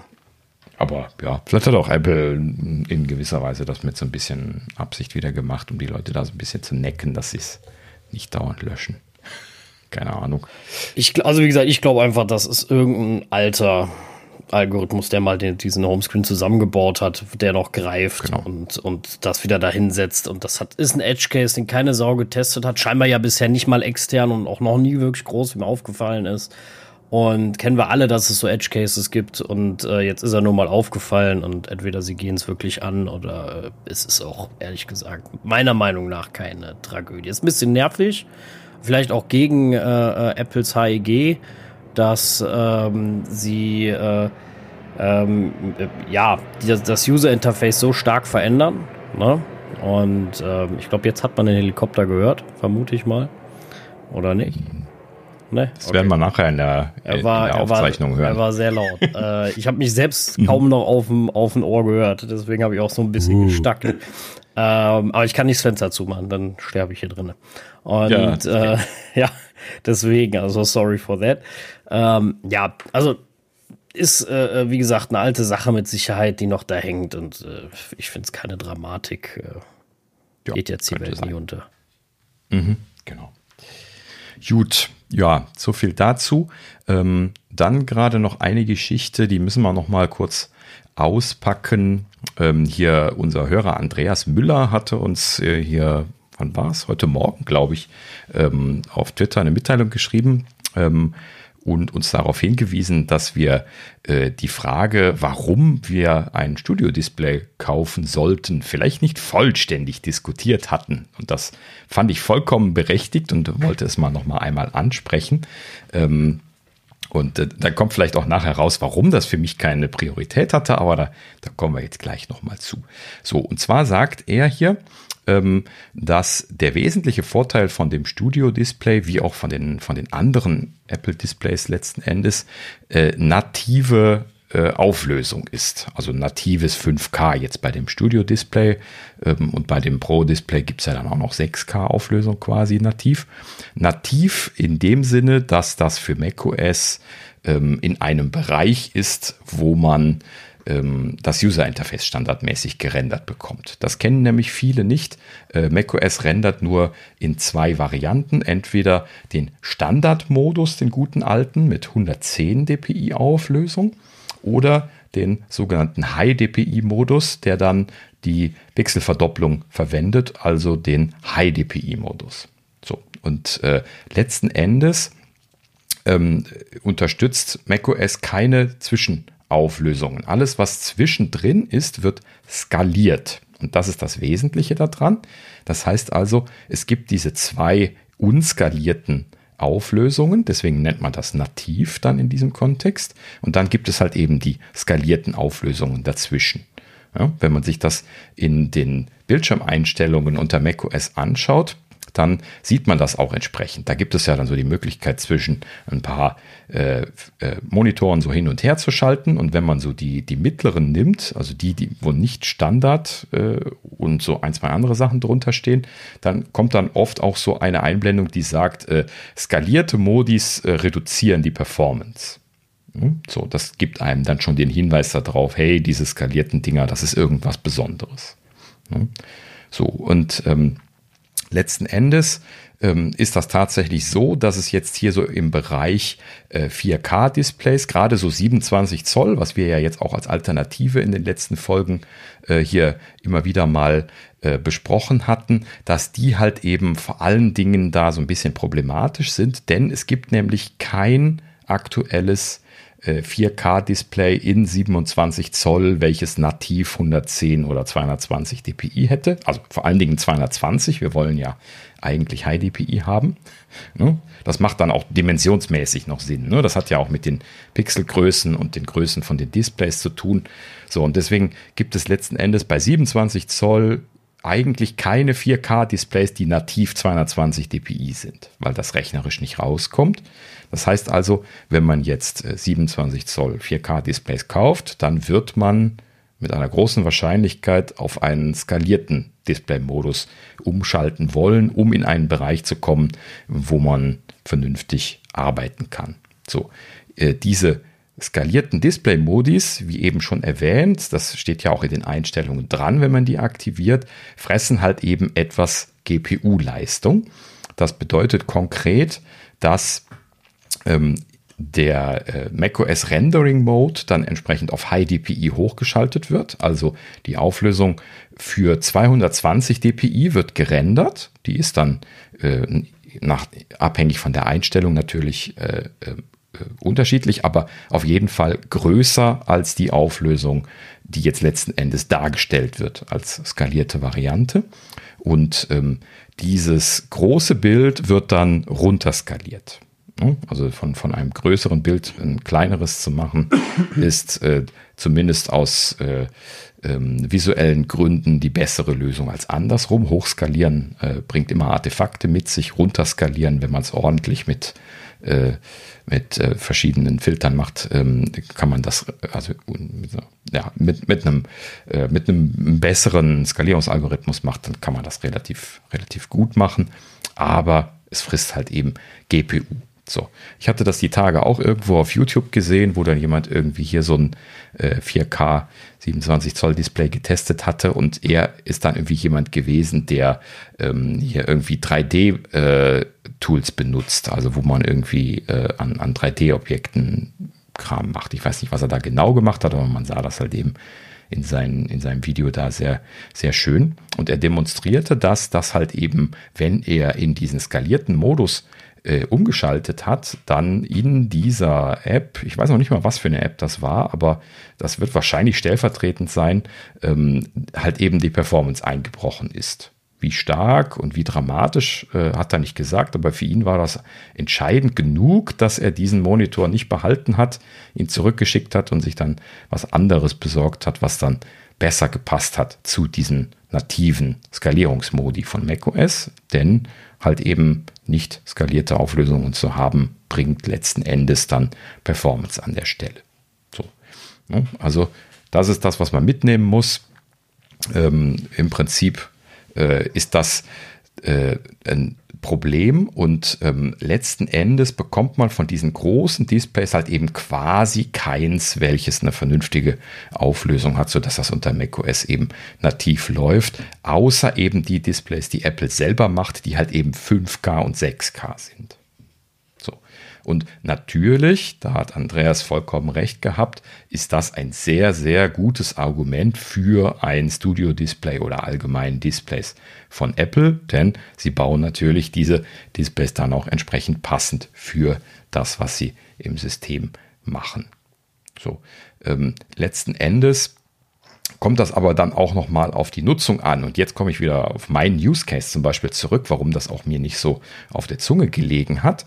Denn äh, ich bin jetzt Brillenträger und ich bin äh, jetzt nicht unbedingt gerade derjenige, der ähm, hier besonders, also klar, es gibt, es, es, gibt viele Leute, die machen das. Ne? Hier Sascha ist so einer davon, die irgendwie so äh, eher in, in Richtung mehr Anzeigen in diesen Einstellungen, äh, in den Display-Einstellungen macht. Ne? Also, dass, das, dass, dass die Texte und äh, Grafiken eher klein werden, ne? wenn man das jetzt rumskalieren möchte. Ähm, ich bin eher jemand von denen, die in die andere Richtung skalieren, also größer. Ne? Weil das entlastet mich vom, vom Sehen her deutlich, wenn ich die Auflösungen in der Regel ein bisschen was runterdrehe, wodurch die Sachen ja dann etwas größer werden, effektiv.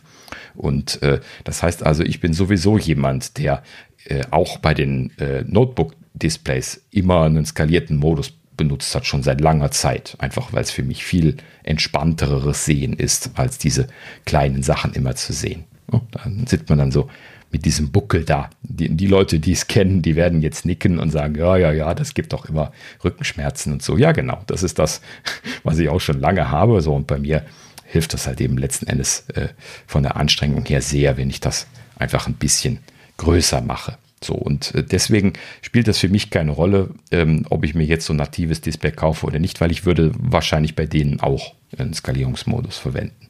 So. Und äh, das muss natürlich auch jeder für sich selbst wissen, aber auch das sei mal erwähnt, äh, dass das letzten Endes äh, ein ausschlaggebender Punkt sein könnte. Ähm, oh ja, was ich eben vergessen habe, ist, es gibt natürlich auch noch die LG-Displays. Die sind auch äh, nativ in der Auflösung. Ne? Die, die quasi von Apple verkauft worden sind. Momentan tun sie es jetzt nicht mehr, aber es gibt sie ja noch zu kaufen. Diese LG-Displays, die ja dann, ich glaube, auch diese 5K-Displays drin hatten. Ne? Wenn ich mich richtig erinnere. Ähm, ich, ich glaube 5K und 4K. Es gab ja ein klein und ein groß. Das große hat ja, 5K genau. Ultrafein. Mhm. Es gab nur ein kleines, das 4K Ultra, Ultrafein. Und, genau, äh, aber die sind halt eben auch 220 dpi und deswegen ist das dasselbe wie die, äh, wie die Apple-eigenen Displays, äh, dass sie halt eben diese nativen Auflösungen machen. Gut. Okay, so. In dem Sinne, das kurz nochmal nochmal rausgeholt. Und ähm, natürlich muss das jeder für sich selber wissen und ähm, eventuell auch überlegen, ob das eine Rolle spielt. Aber ähm, also, das LG Ultra äh, fand ich auch 24 Zoll, das kleine? Ach, 27 Zoll, Entschuldige. Nee, das kleine hat halt eben 24, oder? Ich weiß es jetzt auch nicht. Ich habe es gerade nicht, nicht vorliegen, aber. Es die, gab ein 27er, warte mal. Das 27er ist dann auch 5K. Das ist ja das, was ich gesagt hatte, ne, was halt eben die Apple-eigenen Displays auch sind, die ähm, dann halt eben die native Auflösung fahren können. Und äh, das kleinere hat halt eben die äquivalente kleinere Auflösung. Aber die, die sind deswegen ja immer so ein bisschen krumm äh, bei den Apple-Displays. Ne? Die haben ja nie diese, diese klassische 4K-Geschichte jetzt bei den 27 Zollern zum Beispiel, eben weil sie diese nativen 220 dpi haben wollen. Ne? Bei den eingebauten MacBook-Displays ist das ja genau dasselbe. Ne? Klingt aber auch nach Monopolstellung, kann man ja softwareseitig ändern ihrerseits. Ja, gut, also das ist halt eben klar eine, eine Sache, wo sie sich entschieden haben, dass sie das äh, User Interface nur in diesen zwei Auflösungen rendern wollen. Warum sie das so gemacht haben, kann ich auch nicht sagen. Habe ich nie mitbekommen oder gehört, was der Hintergrund ist. Ähm, aber ja, so ist es jetzt nun mal. Keine Ahnung. Na gut, so, also ähm, muss man halt eben dann schauen, was da für einen das Richtige ist. Ich jetzt so als äh, Softwareentwickler, das wollte ich eigentlich noch erzählt haben, ähm, bin jetzt nicht unbedingt jemand, der die GPU immer voll ausreizt. Ähm, deswegen ist mir das im Alltag nicht wirklich aufgefallen, dass ich ein Problem damit bekommen hätte, dass dieser Skalierungsmodus an ist, den ich ja halt eben dann im Alltag standardmäßig äh, betreibe. Und ähm, das, äh, ne, Your Mileage May Vary, hängt natürlich sehr stark davon ab, was man macht. So. Äh, ich würde jetzt, wenn man Textediting macht und hier und da mal einen Bildprozess macht, wie so ein Softwareentwickler, dann äh, würde ich nicht davon ausgehen, dass man das merkt. Mir zumindest ist es nie aufgefallen. Ähm, und ähm, ja, letzten Endes. Ist das euch irgendwie mal, mal aufgefallen, Sascha? Ich weiß gar nicht. Hast du einen skalierten Modus laufen auf den 4K-Displays? Äh, ja, in der Tat. Ich habe den ganz großen auch nicht gewählt, also den mit äh, absolut mehr Fläche. Ich wollte ihn jetzt mal ausprobieren. Äh, aber mhm. dann bin ich sicher, muss ich auf jeden Fall mal bei Xcode die Schriftart hochschrauben. Also ich bin jetzt schon auf, ähm, wie nennt er sich denn der davor? Hat er auch einen Namen? Ne? Es gibt ja den mittleren Modus, eins weiter rechts bin ich jetzt. Bei meinem MacBook bin ich auf ganz rechts, also auf ganz klein, damit ich viel Platz habe. Ähm, ja. Bei den 4K-Dingern, ich habe es noch nicht ausprobiert, aber das ist dann schon sehr klein. Also das ist dann wirklich bei. Definitiv gute Augen. Äh, äh, äh, ja, gut. Das Thema hatten wir mhm. ja schon öfters, aber äh, das, ich traue mich jetzt nicht drauf zu drücken, weil ich ein bisschen Schiss habe. Irgendwie irgendein Accessory verabschiedet sich dann aus irgendeinem mhm. Grund. Äh, deswegen lasse ich es lieber. Aber ich werde es ich werd's mal zum nächsten Mal ausprobieren. Aber es ist schon sehr, sehr klein. Ich hatte das mal an. Ich weiß, ich Es ist wirklich sehr klein. Ja, also äh, wenn der Sascha mir was zeigt, dann geht er in meinen Präsentationsmodus. Gut, ich bin ja noch nicht mal auf ganz klein, wenn man, da, wenn man das jetzt bedenkt. Deswegen, also es geht ja noch mehr. Ich werde es mal ausprobieren, aber ich bin mir sicher, da muss ich bei Xcode auch mal die Schriftgröße zumindest mal ein bisschen, bisschen anpassen, weil das ist dann schon wirklich ja, sehr, sehr klein. Da, da kann ich dir jetzt aus eigenen Erfahrungen dann sagen, wenn du das anfängst, dann hast du falsch skaliert. Dann solltest du besser eine Nummer runter machen. Äh, mein klassisches Beispiel ist die Mail-Anwendung. Wenn ich äh, in Mail, was standardmäßig einen ziemlich klein eingestellten Font hat, ich glaube mhm. 10 Punkte, ähm, wenn ich da den Text nicht mehr lesen kann, wenn ich eine Mail schreibe, dann drehe ich die Auflösung runter. Das ist so immer meine Faustformel. Das, das funktioniert gut. Man muss irgendwie so eine Faustformel haben, weil jedes Display ist ja ein bisschen anders. Also ich, ich kann es lesen, noch. Also wie gesagt, wenn es noch kleiner wird, weiß ich nicht, dann wahrscheinlich eher nicht. Ähm, aber ich würde jetzt mal ganz grob behaupten, wenn ich meinen Bildschirm teile, wird das für euch nichts oder wenn ihr hier sitzen würdet. Weil das ist schon, also die Mail-App schreibt halt sehr klein.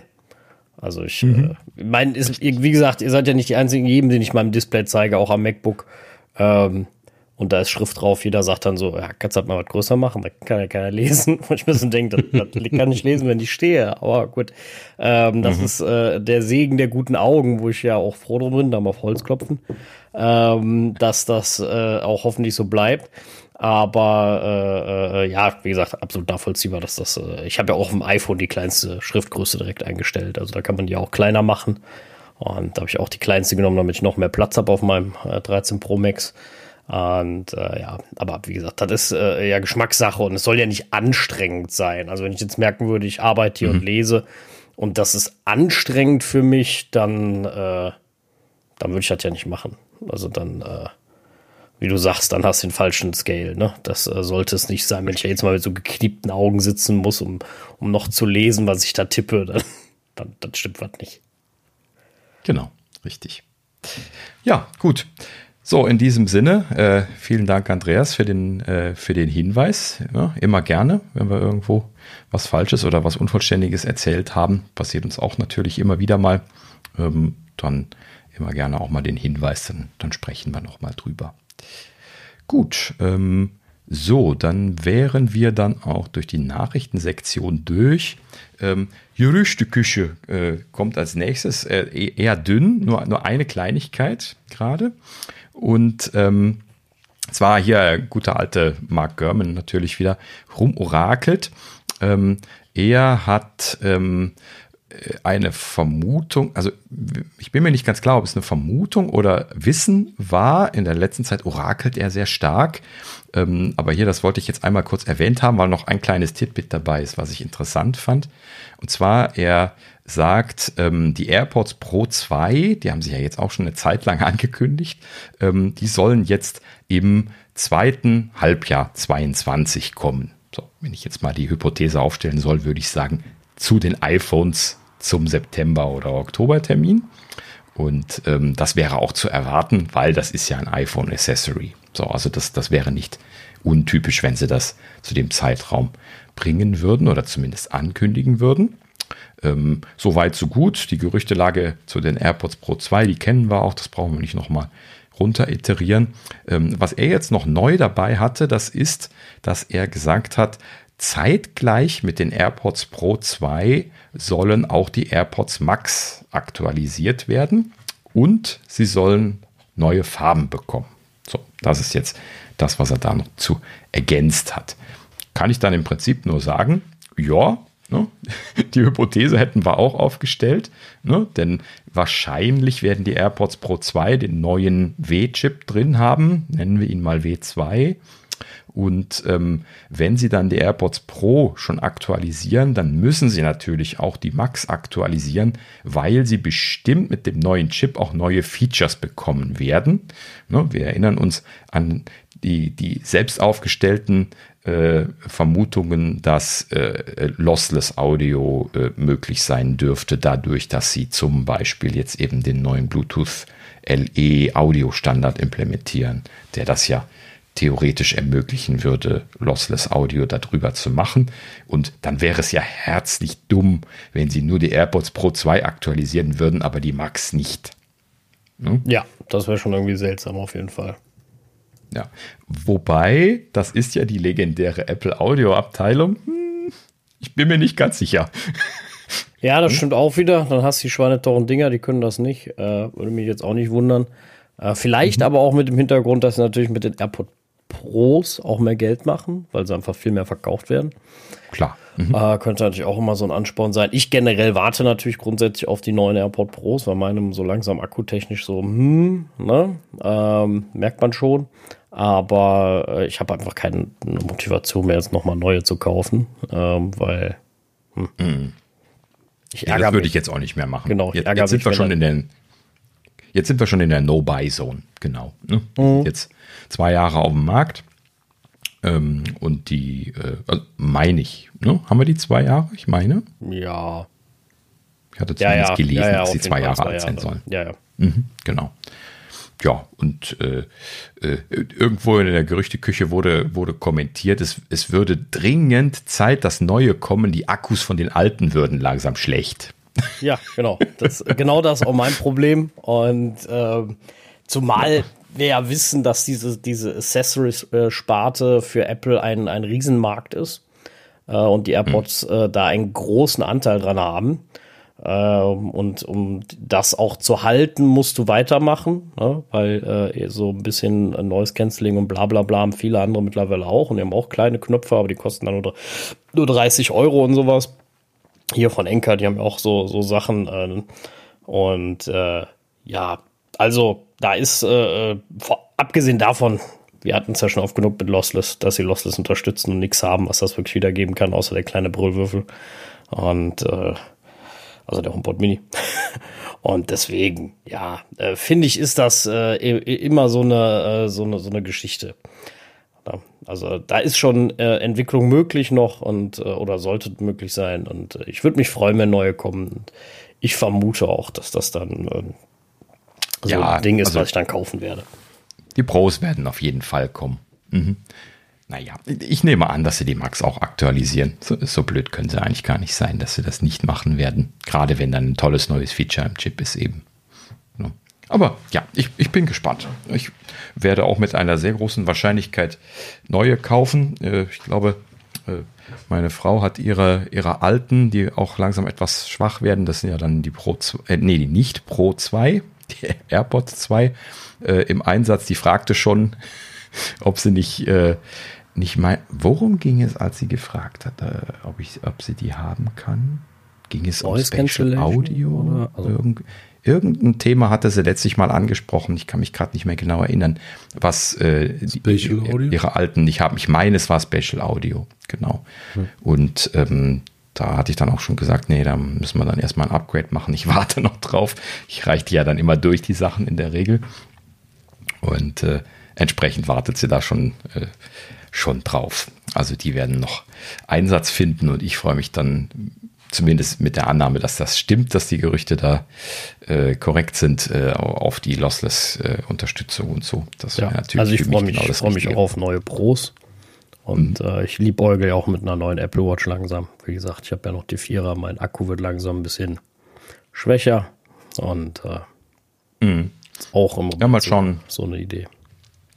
Mal schauen, was kommt dieses Jahr. Ne? Also wir sind ja alle jetzt relativ äh, relativ lange schon drin, äh, was die Apple Watches angeht. Ne?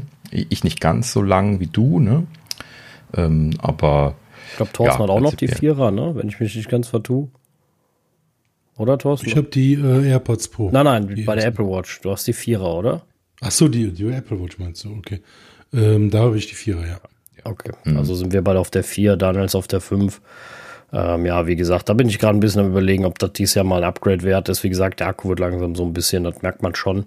Was mich bei den mhm. letzten Jahren Upgrade so ein bisschen gestört hat, war, dass er quasi prozessortechnisch sich gar nichts, glaube ich, verändert hat, wenn ich mich nicht vertue. Da sind ja nur mhm. bessere, besserer Kompass, besserer Bewegungssensor, bla bla bla reingekommen äh, für mehr Daten. Und die letzte hat jetzt nochmal ja ein größeres Display gekriegt und dann eine Tastatur und äh, bla.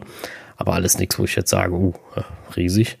Ähm, ja, wenn, wenn, dann macht das wirklich nur Sinn mit einem Design-Change und dann, dann nochmal einzusteigen. Ja, aber es könnte auch einfach nur äh, technologisch sein. Dann müssen sie halt eben jetzt irgendwie ein, zwei spannende Sensoren bringen. Dann wäre ich auch nochmal auf der Seite, dass ich, äh, dass ich eine kaufen wollen würde. Ähm, ja, aber Ne, so. Was oder, oder halt eine bessere, noch eine bessere Akkulaufzeit, ne, rausholen. Ist auch immer so ein Ding. Also ja, ich habe jetzt keine Riesenprobleme, ja. aber ich lade mhm. meine, dadurch, dass ich jetzt auch immer beim, beim Schlafen eigentlich trage, äh, mittlerweile, ähm, lade ich sie halt dann, morgens lege ich sie dann drauf, ne, dann gehe ich duschen, mache mich fertig und so, ne, äh, und dann ziehst du wieder an, dann ist sie aber auch nicht ganz voll und dann vergesse ich es meist auf der Arbeit irgendwie. Äh, so, und jetzt zum Beispiel ist sie äh, rappelleer. Also ihr hat jetzt gerade schon gemeckert, äh, jetzt ist noch 5%. Ähm, ne? Also das äh, ist, ist dann halt mhm. so ein bisschen, hm, äh, da würde ich mir schon äh, was wünschen. Sie haben, ich weiß, sie haben bei der 7 auch noch das Fast Charging verbessert. Die 7 kann ja mit einem USB-C auf ähm, Apple Watch Kabel deutlich schneller laden. Ne? Da geht's ja irgendwie sechs Minuten, nee, eine Minute laden für sechs Stunden schlafen oder so. Irgendwas habe ich da letztens noch gelesen. Ähm, was für die Leute wie mich, ne, die dann sagen, oh, ich habe die eigentlich gerne beim Schlaf mittlerweile an, äh, um äh, dort einfach mitzutracken, äh, gar nicht schlecht ist. Wie gesagt, ich versuche es gerade mal rauszufinden, bis zu 33 Prozent schneller, aber irgendwo stand das auch umgerechnet. Ganz nett auf der Seite. Ich scroll hier gerade mal ein bisschen runter. Da steht dann nämlich irgendwann äh, so schön umgerechnet, was das bringt. Äh, ja, also wie gesagt, da finde ich das ganz cool für, aber sonst äh, acht Minuten laden für acht Stunden Schlaf. So war's. Ach ja, richtig. Gut, acht für die, acht. Die, die, die Formel war es. Gesagt. Äh, richtig. Ja, und äh, wie ist 33 Prozent schneller im Gegensatz zur Serie 6, steht jetzt hier. Ähm, Und mit dem, hier steht dann noch, mit einer verbesserten Ladearchitektur und dem USB-C Schnellladekabel lädt sie Batterien etwa 45 Minuten von 0 auf 80 Prozent. Das ist schon gut. Also die 7er lädt ja. dann schon deutlich schneller. Ne? Wenn man das. Ach, ja. Äh, wie gesagt, hätte mich jetzt auch nicht gereizt. Deswegen habe ich doch, auch keine also, gekauft. Also in der Tat bei der, bei der Watch mehr als beim iPhone. Beim iPhone habe ich ganz selten den Fall, dass ich das wirklich brauche, dieses Fast Charging. Äh, mhm. da ist mir das ja total egal. Das hält ganz, ganz locker den ganzen Tag. Also meinst du jetzt auch nur so leer, weil ich aus Versehen den ganzen Tag im Büro noch die Blitzer-App hatte vom Autofahren äh, und die ganze Zeit meinen Standort gebraucht hat. Und irgendwann im Meeting hat die dazwischen gequasselt und gesagt, ich finde deinen Standort nicht mehr. Und dann habe ich mir, hups, habe ich ihn noch an. Ähm, aber äh, ansonsten habe ich mit dem iPhone gar keine Akkuprobleme eigentlich. Äh, bei der Watch ist das immer so eine Sache, wenn du halt dich bewegst und äh, unregelmäßig lädst und dann denkst du, ah, ich will jetzt zum Sport oder so und die ist dann leer und dann musst du jetzt aber erstmal eine halbe Stunde noch warten, ist das schon super blöd. Da bist du schon echt froh, wenn du irgendwie nur acht Minuten warten musst und hast dann nochmal richtig Dampf drauf. Das ist dann schon, also dafür ist das, also da habe ich den Fall schon deutlich öfter, dass ich das brauchen kann. Ja, gut. Wenn, wenn du das so aber nutzt, dann ist, ist halt ja Fallentscheidung, ne? wie, wie, du, wie du sagst. Ne? Ja, wenn jetzt natürlich genau. so typisch sagst, ich lade jede Nacht einfach nur, dann ist in der Tat total wurscht. Hatte ich ja doch ja. auch nicht. Ne? Also. Ich, ich weiß nicht, ob ich da jetzt ein, ein Sonderfall bin oder nicht, aber ähm, ich habe das ja auch schon mit dem, äh, mit dem Anlassen über Nacht ausprobiert. Ähm, bei der Apple Watch habe ich da aber genau das Pro dasselbe Problem bekommen, was ich traditionell in, in meiner Jugend mit normalen Uhren gehabt habe, wo ich die noch anhatte. Und zwar, wenn ich die durchgehend angehabt habe, dann habe ich äh, Hautirritationen bekommen, ein Exem, wie man das auf schön Deutsch nennt, ja. Und ähm, das äh, ist bei der Apple Watch auch losgegangen, als ich das getestet habe, die über Nacht anzulassen, als der Software-Support dafür gekommen ist.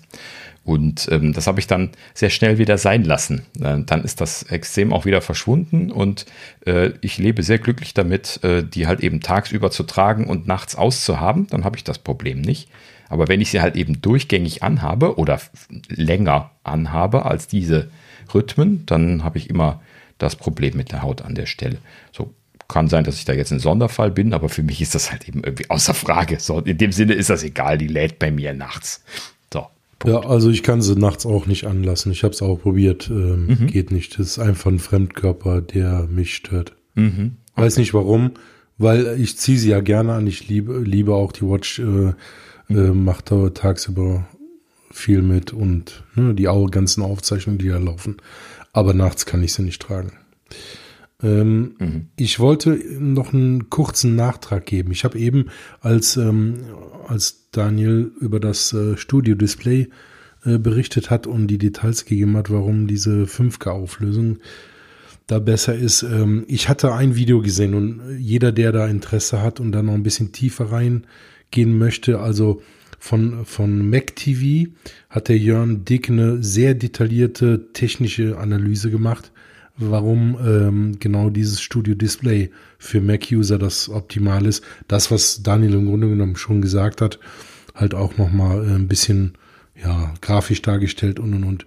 Ist ein sehr langes Video, fast äh, 50 äh, Minuten. Mhm. Also ist aber sehr interessant um das mal zu sehen. Ich hatte das damals auch gesehen, als ich mich mit dem Studio da Display auseinandergesetzt habe, aber da sind so wirklich so viele Informationen drin. Also wer da Bock drauf hat, einfach mal anschauen. Wir, wir machen mal einen Link in die Show Notes. Äh, lohnt sich. Also das ist wirklich sehr, sehr gut referiert. Ja, sehr gut. Ich habe mein Video nicht wiedergefunden. Das ist äh, hervorragend.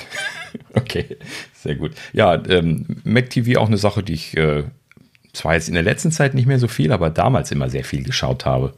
Ähm, also äh, Jörn Dück auch so ein, so ein Urgestein hier in der, in der deutschen äh, Mac-Fanbase und äh, ne, der, ja schon vor, ja. vor zehn, ist mittlerweile wahrscheinlich schon länger, über zehn Jahren schon regelmäßig immer sonntags hier live gestreamt hat. Äh, und äh, hier wie Keynote gucken gemacht hat und solche Geschichten, als das noch nicht live lief bei Apple und solche Geschichten. Das war äh, immer so mein Go-To-Ding für, für deutsche äh, Apple und Mac-Geschichten, die auch sehr ins Detail gehen. Der, der Jörn macht das da immer sehr, sehr detailliert. Also allgemein kann ich, kann ich das sehr empfehlen, äh, da mal reinzuschauen. Gut. Okay, so. Dann ähm, ähm, ähm, Gerüchteküche haben wir damit abgehakt. Wie gesagt, nur ein einziges Thema. Da haben wir gerade hier noch ein bisschen sonstiges. Ähm, also einmal haben wir äh, hier eine Neuigkeit zur Fido-Allianz. Äh, sagt euch Fido-Allianz etwas bisher? Mir hat's nichts gesagt. Nee, keine Ahnung. Weiß ich nicht. Nö. Ist auch irgendwie nee. so aus dem Boden gestampft worden.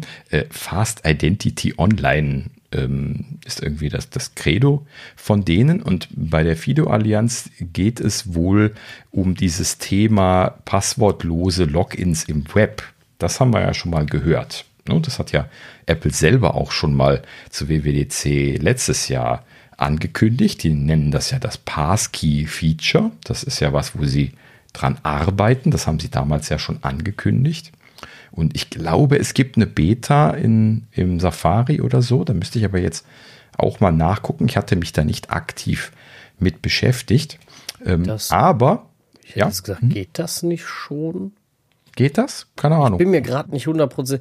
Also, ich weiß nur, bei The Zone hat sich der Login verändert. Früher hast du da mhm. Username, Passwort auf dem Apple TV und ja. musst sich dann einloggen. Und jetzt steht da nur mit Apple-Gerät anmelden, da drückst du drauf, dann kommt auf deinem iPhone so ein Dingen hoch und dann sagst du deinem iPhone einfach, was die Credentials irgendwie sind. Aber der fügt dir irgendwie nirgends mehr ein.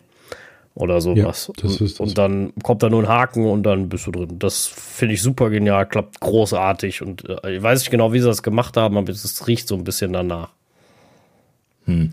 Da bin ich mir jetzt gerade nicht sicher, ob das Passkey ist oder ob das einfach nur eine Schnittstelle von, äh, ja, keine Ahnung, ich weiß es nicht genau. Also, also dieses Passkey ist ja die Umsetzung der Fido-Standardisierung äh, von Apple. Die haben da aber nur noch was oben drauf gesetzt. Also ist das Fido-kompatibel? Okay, ja, soweit bin ich. Das ist, das ist praktisch mhm. Fido von Apple. Ah, okay, gut. Dann erklärt sich nämlich auch der Zusammenhang. Ich hatte hier noch aufgeschrieben, äh, das Zusammenhang unbekannt, weil, ja. weil ich das nicht weiter gesehen habe. Mhm. Nochmal noch ganz kurz, äh, Fido hatte ich zwar schon mal gehört, aber in einem ganz anderen Zusammenhang. Das ist auch schon länger her. Da gab es mal solche USB-Sticks, äh, die du als Passwort nutzen konntest. Ähm, aber ich habe das mir so als Zwei-Faktor-Authentifizierung ähm, Ach so, so oder Token als Dongle, oder als Dongle, Passwort-Dongle so irgendwie hinterlegt. Ne? Mhm, ja. D ja, also wie gesagt, das. Ja, okay.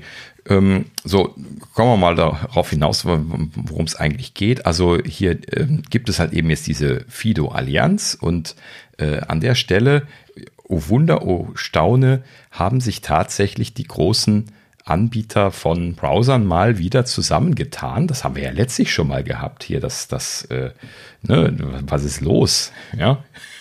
Ähm, plötzlich werden die sich immer einig und können Dinge machen.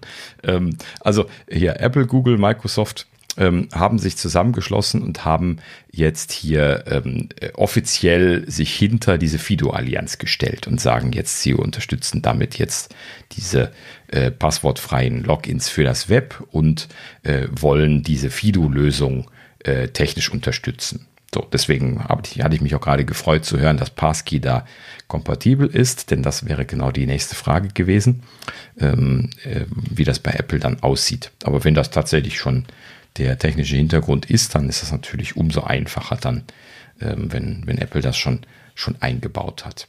Ja, ähm, ist auf jeden Fall eine spannende Sache, finde ich. Ne? Also diese Geschichte mit Username, Passwort ähm, im, im Web immer eingeben zu müssen, habe ich auch irgendwie schon seit einiger Zeit so als überflüssig empfunden. Ne? Also spätestens seitdem man äh, computergenerierte äh, komplizierte Passwörter in seine Keychain speichert, um sie dann automatisiert äh, rauszusuchen und wieder einfügen zu lassen, kommt man ja dann irgendwann so auf die Idee, könnte das nicht automatisiert werden, das Thema? Ne? Und da, das ist ja im Prinzip das, was sie hier so mehr oder weniger machen wollen. Ja, also wie gesagt, das klingt mir, klingt mir sehr stark danach. Also was, was, was der Sohn macht. Mhm. Also ich, okay, wie gesagt, ich, ich mein. kann mal gerade, während ihr nochmal redet, weiter mal gerade mal parallel mal ein Apple TV anmachen, mich da einmal ausloggen, falls ich überhaupt noch eingeloggt bin, das weiß ich natürlich nicht. Manchmal fliegt man da ja schneller raus, als, als man denkt. Ähm, was total egal also, ist seitdem, weil, äh, wie gesagt, dieser Login ist großartig. Ähm, mhm. Ich hatte den irgendwann, ist nicht so ganz simpel meinem Dad zu vermitteln, äh, interessanterweise. Also er hat das schon verstanden, aber es war ihm jetzt wieder zu einfach. Ne, mein Vater ist auch so ein Mensch, wo du, wo du ihm dann sagst, drückst du da. Erstens, das größte Problem bei meinem Vater ist, der liest nicht, was da steht. Hm. Der überfliegt das und sagt was völlig anderes als zu dem, was da steht, und deswegen macht das Ganze wie noch gar keinen Sinn. Dann sage ich ihm noch. kenne ich das ja, Dann sage ich ihm immer, nein, ja. Dad, les, was da steht, Wort für Wort. Und dann kommt er auch drauf. Ne? So, und dann ist das mhm. eigentlich ja ganz einfach, ne? Weil, wie gesagt, dann vibriert dein iPhone, meine ich. Und dann, äh, oh, jetzt habe ich ja aus Versehen was angemacht. Ach, Gott sei Dank, ich dachte, jetzt geht hier die Serie los. Ähm, ihr werdet jetzt vielleicht die Swipe-Sachen von meinem Apple TV hören. So, gehen wir mal auf The Zone, gucken, ob ich angemeldet bin. Na, die Spannung steigt. Nein, ne? Das ist natürlich passend. So, einmal, als wenn ich es vorbereitet hätte. Haha. Mal so. Und jetzt gehe ich hier auf, gibt es hier nur noch jetzt anmelden, App erkunden und einloggen. Jetzt gehe ich auf einloggen. So, jetzt geht, jetzt kommt hier schon eine Push-Nachricht, Apple TV-Anmeldung, Mitteilung. So, jetzt gehe ich mal da drauf. Sagt der Face ID? Okay. Ich, nee, ich habe nicht mal mehr Use. Doch. Da sagt der DFL, äh, äh, also äh, bla bla bla, iPhone 13 Pro Max ähm, äh, äh, bestätigen. Und jetzt wähle ich hier nur noch, wähle einen Account zur Anmeldung bei The Zone auf Schlafzimmer, so heißt Apple TV aus. Na, und jetzt schlägt er mir vor, dass er in OnePassword 2 gefunden hat. Interessanterweise habe ich das zweimal da drin. Und aus äh, der Apple Keychain. Ne? Da kann ich jetzt einen Haken setzen, also so eine Liste, die du anklicken kannst. Ne? Jetzt nehme ich das als erste, gehe auf Fortfahren, will dann nochmal die Apple ID und das war's. Aber das, das müsste ja nicht Passkey sein. Das, das müsste ja das normale Keychain-Handling äh, sein. Ja, aber da ist ja, da ist ja im Grunde genommen, da ist ja die Lösung, also das Gute an, an, an Fido und auch das Schlechte. Ähm, durch diesen Token, der jetzt im Moment dein Phone ist, ähm, können das natürlich nur Leute machen, die ein Smartphone haben, was ja in der Regel der Großteil ist. Aber ohne, ohne dein Smartphone kannst du das ja gar nicht machen. Und ah, okay. Ich glaube, ich muss mir das mal genauer anschauen. Also, wie gesagt, mich. das ist ja, das ist ja, dadurch brauchst du ja nichts mehr einzugeben, weil ähm, deine, deine Keychain ist ja secure, end-to-end -end verschlüsselt zwischen Apple und dir und deinem Smartphone. Das heißt, da kommt keiner ran, auch Apple nicht. So, und nur wenn du mit deiner biometrischen Authentifizierung dein Gerät freigibst oder durch deinen Code, ähm, bekommt, bekommt äh, ja, diese Abfrage dann Feedback, dass es okay ist und damit ist es ein passwortless Login. Mhm. Okay, aber passwordless ist es ja per Definition nur, wenn es auch gar kein Passwort mehr gibt, oder? Würde ich das falsch interpretieren? Ja, aber sie müssen ja irgendeinen Mechanismus haben, wo sie, wo sie die Sachen secure hinterlegen. Das können sie an der Keychain. So, und das machen sie ja bisher ja auch. Äh, nur, dass er dann einmal da deine Sachen freigeben muss und das nutzen die natürlich jetzt auch für diesen Fido-Standard. Okay. Ist das dann nicht. Also so habe ich das zumindest, ich habe eben mal ein bisschen nachgelesen, so habe ich das zumindest eben äh, aus diesem ganzen Artikel da verstanden, dass das jetzt praktisch die Lösung ist. Und es ging halt in der Vergangenheit nie, weil der, der Fido-Standard, die sind ja seit 2013 dran, äh, die Allianz. Und äh, bisher ging es halt nicht, weil die Verbreitung von den ganzen Geräten auch noch nicht da war und die die technische Umsetzung. Aber anscheinend haben sie es jetzt so gelöst. Mhm. Okay. Und oh. das, das, warum das dann passwordless ist, das ist ja das große Credo von denen, das ist dann einfach nur, dass man das Passwort nicht mehr eingeben muss. Also ob das jetzt ein Token oder ein Passwort ist, ist ja eigentlich total egal. Ne? Mhm. So, und wenn das Token in der Keychain gespeichert ist, dann würde das technisch funktionieren wie ein Passwort, aber sie werden es dann wahrscheinlich nicht mehr eingegeben bekommen haben, so wie Sascha das jetzt auch beschrieb, wie das ja. äh, bei Dozen funktioniert. Dazone. Dozen, Dazone, ja. Das, Sorry. Das musste Siri so sagen, damit sie die App aufmacht. Aber da heißen tun die The Zone. Ja, genau. aber, ich habe äh, das so verinnerlicht, ich, ich krieg das nicht aus dem Kopf. Ja, ist ja nicht schlimm. Wird, wird, wird man verzeihen. Aber ich vermute, ich, also ich finde jetzt gerade leider auch äh, äh, kein, kein, kein Dokument dazu. Ähm, aber wahrscheinlich ist es schon das. Also wie gesagt, normal wurden schon einfach ganz, nennst es mal billig, die Credentials, also da ist dann auch noch so dieses, wie bei, bei der Apple TV, bei der Remote-App halt diese, diese Passwortfeld hochgekommen und das musste man einsetzen. Das war manchmal auch nicht hat manchmal nicht so gut funktioniert über die, die Apple TV App. Ähm, mhm. ne, dann ist irgendwie, hat irgendwie das Passwort gefehlt und so. Das war dann manchmal sehr, sehr laggy und das funktioniert. 100% bis jetzt. Ich hatte noch nicht einmal, dass der nicht wollte. Mhm. Naja, gut. Okay, ich äh, packe mir das mal auf meine Liste für, sollte ich mir mal anschauen. Muss ich mal ein bisschen was mal mehr nachlesen zu, um mal zu verstehen, wie das jetzt dann auch wirklich funktioniert. Äh, ist natürlich naheliegend, dass jetzt irgendwie, wenn das Token sind, das dann quasi als Passwort in der Keychain gespeichert wird, den Mechanismus, den zu synken und das Ganze werden sie ja nicht neu machen wollen, von, von Apple-Seite jetzt gesehen. Und äh, ansonsten klingt das aber ja irgendwie spannend. Muss ich mal die Details nochmal angucken. Gut, so, so viel dazu. Ähm, ja, dann eine, eine Kleinigkeit hier. Ich weiß nicht, wer von euch äh, hat äh, oder schaut iJustine auf, äh, äh, auf YouTube. Haben wir da noch jemanden? Ich habe die früher ab und zu geguckt. Mittlerweile ist mir das irgendwie zu kommerziell und zu äh, extrem. Also. Ja, also die, so extrem ist immer ein guter Ausdruck bei ihr. Sie ist immer sehr extrem erfreut über, über die Dinge. Äh, kann man gut finden oder nicht. Ich habe das halt eben so in meinem Stream drin abonniert und äh, klick da manchmal drauf. Aber ja, du hast recht, das ist auch sehr kommerziell geworden. Manchmal ist ganz klar, dass sie irgendwie so gekaufte Dinge macht und so. Das finde ich dann immer sehr. Ja, ich finde auch, ich finde auch manchmal ihre extreme Euphorie einfach zu doll gekünstelt. Also das, das, manchmal merkt man einfach, das ist nicht ganz so. Und äh, das ist halt ihr Stil, mhm. weiß ich, aber äh, irgendwann hat es mir nicht mehr gefallen. Das war mir irgendwann zu aufgesetzt und nicht mehr so nerdy und lustig genug, sondern einfach nur noch äh, produziertes Video und äh, irgendwie hat ja, das mir gefallen.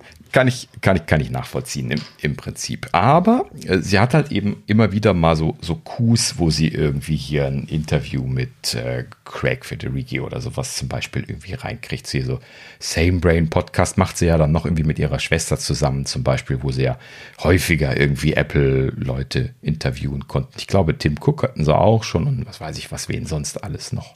Ne? Und äh, deswegen äh, habe ich sie auf jeden Fall hier weiter abonniert und schaue da immer wieder mal rein. Und genau deswegen spreche ich das jetzt gerade auch an, nicht weil ich mich über YouTuber unterhalten wollte, sondern weil hier Justine halt eben äh, auf ihrem normalen Kanal jetzt in diesem Fall hier ähm, irgendwie einen Blick hinter die Kulissen von den Fitness Plus Studios in Los Angeles irgendwie ganz dick äh, äh, im Kanal stehen hatte. Und da habe ich natürlich dann mal drauf geklickt mit äh, großen Erwartungen und großer Freude, weil ne, sie hat ja da ganz gute Connections. Und äh, ja, leider war das dann ziemlich traurig, weil sie, äh, sie stand dann da vor, vor einer der Kulissen, die man auch in den, in den Sportvideos sieht, nämlich so diese, diese farbigen Kreise, die sieht man in manchen Sachen im Hintergrund ähm, so wie man das vom, vom Apple Campus kennt. Und ähm, dann äh, steht sie da irgendwie mit verschiedensten Leuten hier, unter anderem Jay Planik, das ist ja der, der VP für den Bereich, ne? und auch einigen anderen von den von diesen äh, Sport, äh, wie heißen die dann da bei denen? Fitness Coaches oder sowas, ne? heißen sie, glaube ich. Und ähm, unterhalten sich darüber, wie toll dieses Studio ist, stehen selber in diesem Studio und zeigen dann nichts von diesem Studio, außer mal eine Sekunde den Regieraum. Da bin ich traurig gewesen. Also jetzt habe ich auch überlegt, ob ich sie nicht entabonnieren möchte. Das, das fand ich sowas von blöd. Also, also ich habe ich hab das Abo oder äh, die, die Nachricht auch bekommen. Ähm, ich denke, okay, da musst du dir mal, wenn du Zeit hast, anschauen. Ja. Jetzt bin ich froh, dass ich es nicht getan habe. Mhm. Ja. Vor allen Dingen, das waren dann irgendwie 10 Minuten oder sowas und von diesen 10 Minuten halt eben einfach 9 Minuten 50 unwichtig. Ja, das ist natürlich äh, sau ärgerlich, ne? Also. Mhm. Ja, wie gesagt, das, das ist auch so ein bisschen der Grund, warum ich, äh, warum, warum ich sie nicht mehr gucke. Das ist alles irgendwie, hat so seinen, seinen Stil verloren und ist nur noch aufklicken und äh, äh, Ekstase, Euphorie aus und irgendwie nicht mehr auf den, auf den guten ja. Also natürlich hat sie sich da sehr drüber gefreut und so, das ist ja auch alles klar, aber mein Gott, sie hat da gestanden. Ich verstehe nicht, was da, also gut, vielleicht hat Apple da irgendwie stur gestellt letzten Endes. Also da, da würde ich gerne mal wissen, wie das dazu gekommen ist, dass das Video so bekloppt geworden ist. Weil ne, da, da ist halt eben nichts drin. Außer, dass sie sich darüber unterhalten, wie toll das alles ist. Und das kannst du dir auch sonst wohin stecken. Das, das weiß die auch selbst, nehme ich mal an. Ne? Aber ne, hat dann Apple das irgendwie nicht freigegeben, dass sie dann irgendwie noch das Studio gezeigt hat? Sie sagt sogar in dem Video, dass sie nicht mehr zeigen kann. Ne? Komisch irgendwie. Ja? Also die, warum haben sie sie dann eingeladen? Ja, da ne? frage ich mich ja, vor allem, was, was wird da Geheimes sein? Das ist halt äh, einfach nur eine Pappwand wahrscheinlich in Wirklichkeit, ne, in einem großen Raum. Und, ja, das, das äh, ist schon ein tolles Riesenstudio und so. Man kann das ja auch ahnen, wenn man die, die Hintergründe sieht. Aber da hätten sie doch einfach mal einmal einen Schwenk durch den Raum machen können und mal die Kameras zeigen und mal, ne, mal, mal, äh, was weiß ich was, mal ein bisschen mehr als drei Sekunden den Regieraum und so. Da, da haben sie doch nichts Geheimes mitgezeigt. Das sind doch normale Studio-Equipment-Geschichten, die sie da stehen haben. Das ist doch klar, dass Apple sowas nicht selber entwickelt. Ne? So, und wenn, dann hätten sie immer noch Kleinkram auspixeln können, den sie nicht zeigen wollten oder Details oder irgendwas. Ja, das, aber naja, gut. Also ich habe auf jeden Fall wie den Kopf geschüttelt und gedacht, so, das ist mal ein Negativbeispiel gewesen, wie eine Marketingaktion. Das wird ja dann auch von Apple Marketing angestoßen worden sein, irgendwie scheinbar vollkommen einen Rohrkrepierer gehabt hat. ja, komisches ja, Ding. Also schon äh, sehr, sehr traurig dann. Hm. Na gut, so. Brauchen wir auch nicht weiter drüber jammern. Wer sich unbedingt mal anschauen möchte, Link ist in den Show Notes. Ähm, ist aber nicht empfehlenswert, wie gesagt. Gut. Ja, ähm, ebenfalls, äh, äh, jetzt habe ich versucht, irgendwie eine Brücke zu äh, Facebook zu schlagen, bekommen sie aber nicht hin. So schlimm ist iJustine jetzt doch noch nicht. aber nächstes Thema Facebook.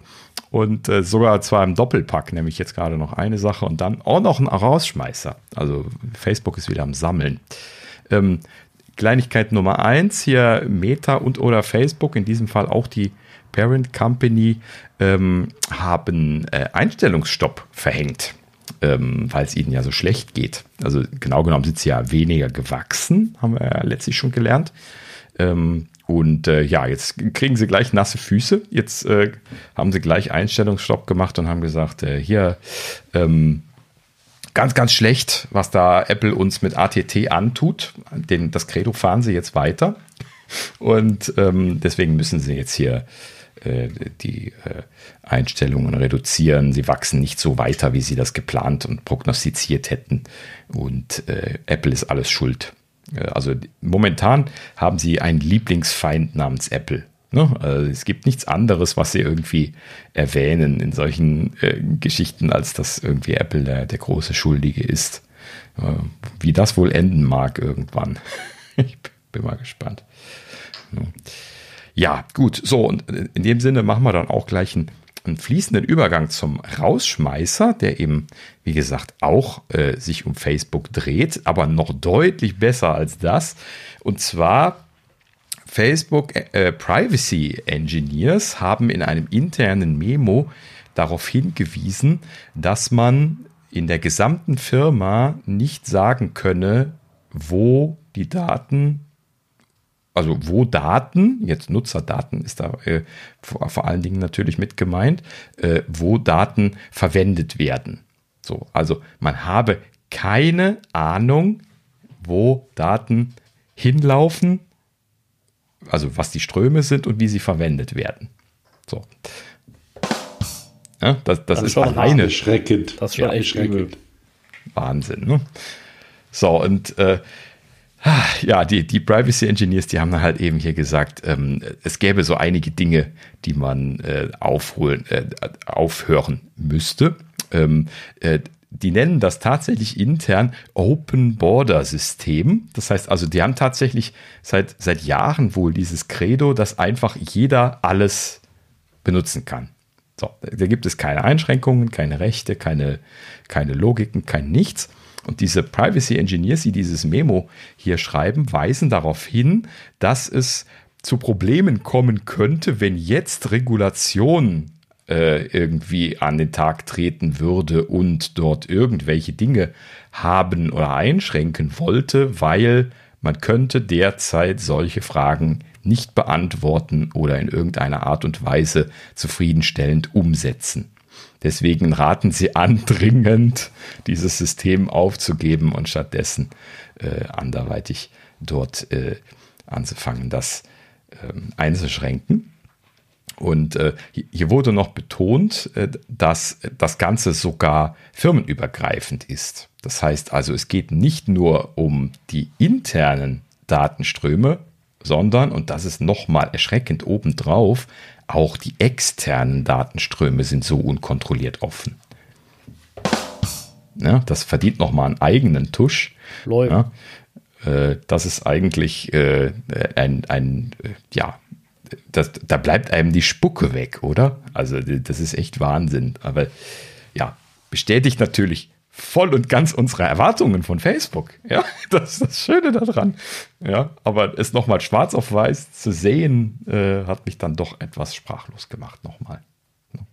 Ja, das ist schon, äh, das ist schon echt übel. Aber das ist halt typisch Facebook und äh, ja, sie, sie, werden, werden ihrem Ruf immer gerechter und zeigen immer deutlicher, dass sie alles andere als eine ähm, ja, gute Company sind. Mhm. Würde ich mal so behaupten. Ja, das haben wir ja auch noch nie gesagt. nee, nee, das äh, kommt uns auch nicht über die Lippen, glaube ich. das hat nochmal einen Tisch verdient. Ja, gut. So, so viel dazu. Mit diesem Schocker äh, lassen wir euch dann hier diese Woche alleine. Äh, vielen herzlichen Dank fürs Zuhören, so wie immer. Ja, ähm, schaut auch, auch das nächste Mal wieder rein. Äh, nächste Woche dürften wir wieder soweit sein. Natürlich gerne hier nochmal äh, erwähnt kurz äh, Feedback an, an die Apfelnerds, auch äh, Korrekturen natürlich immer gerne, ja, immer her damit. Und ähm, äh, hier an äh, nerds at apfelnerds.de, äh, at apfelnerds auf Twitter. Ähm, und äh, ja, in dem Sinne freuen wir uns über Feedback jeglicher Art und Weise. Ansonsten, wie gesagt, vielen Dank fürs Zuhören und dann bis nächste Woche. Auf Wiederhören. Ja, vielen Dank fürs Zuhören. Bis nächste Woche. Tschüss. Macht's gut. Bis nächste Woche. Schön, dass ihr zugehört habt und äh, hoffentlich seid ihr nächste Woche wieder dabei. Macht's gut. Ciao.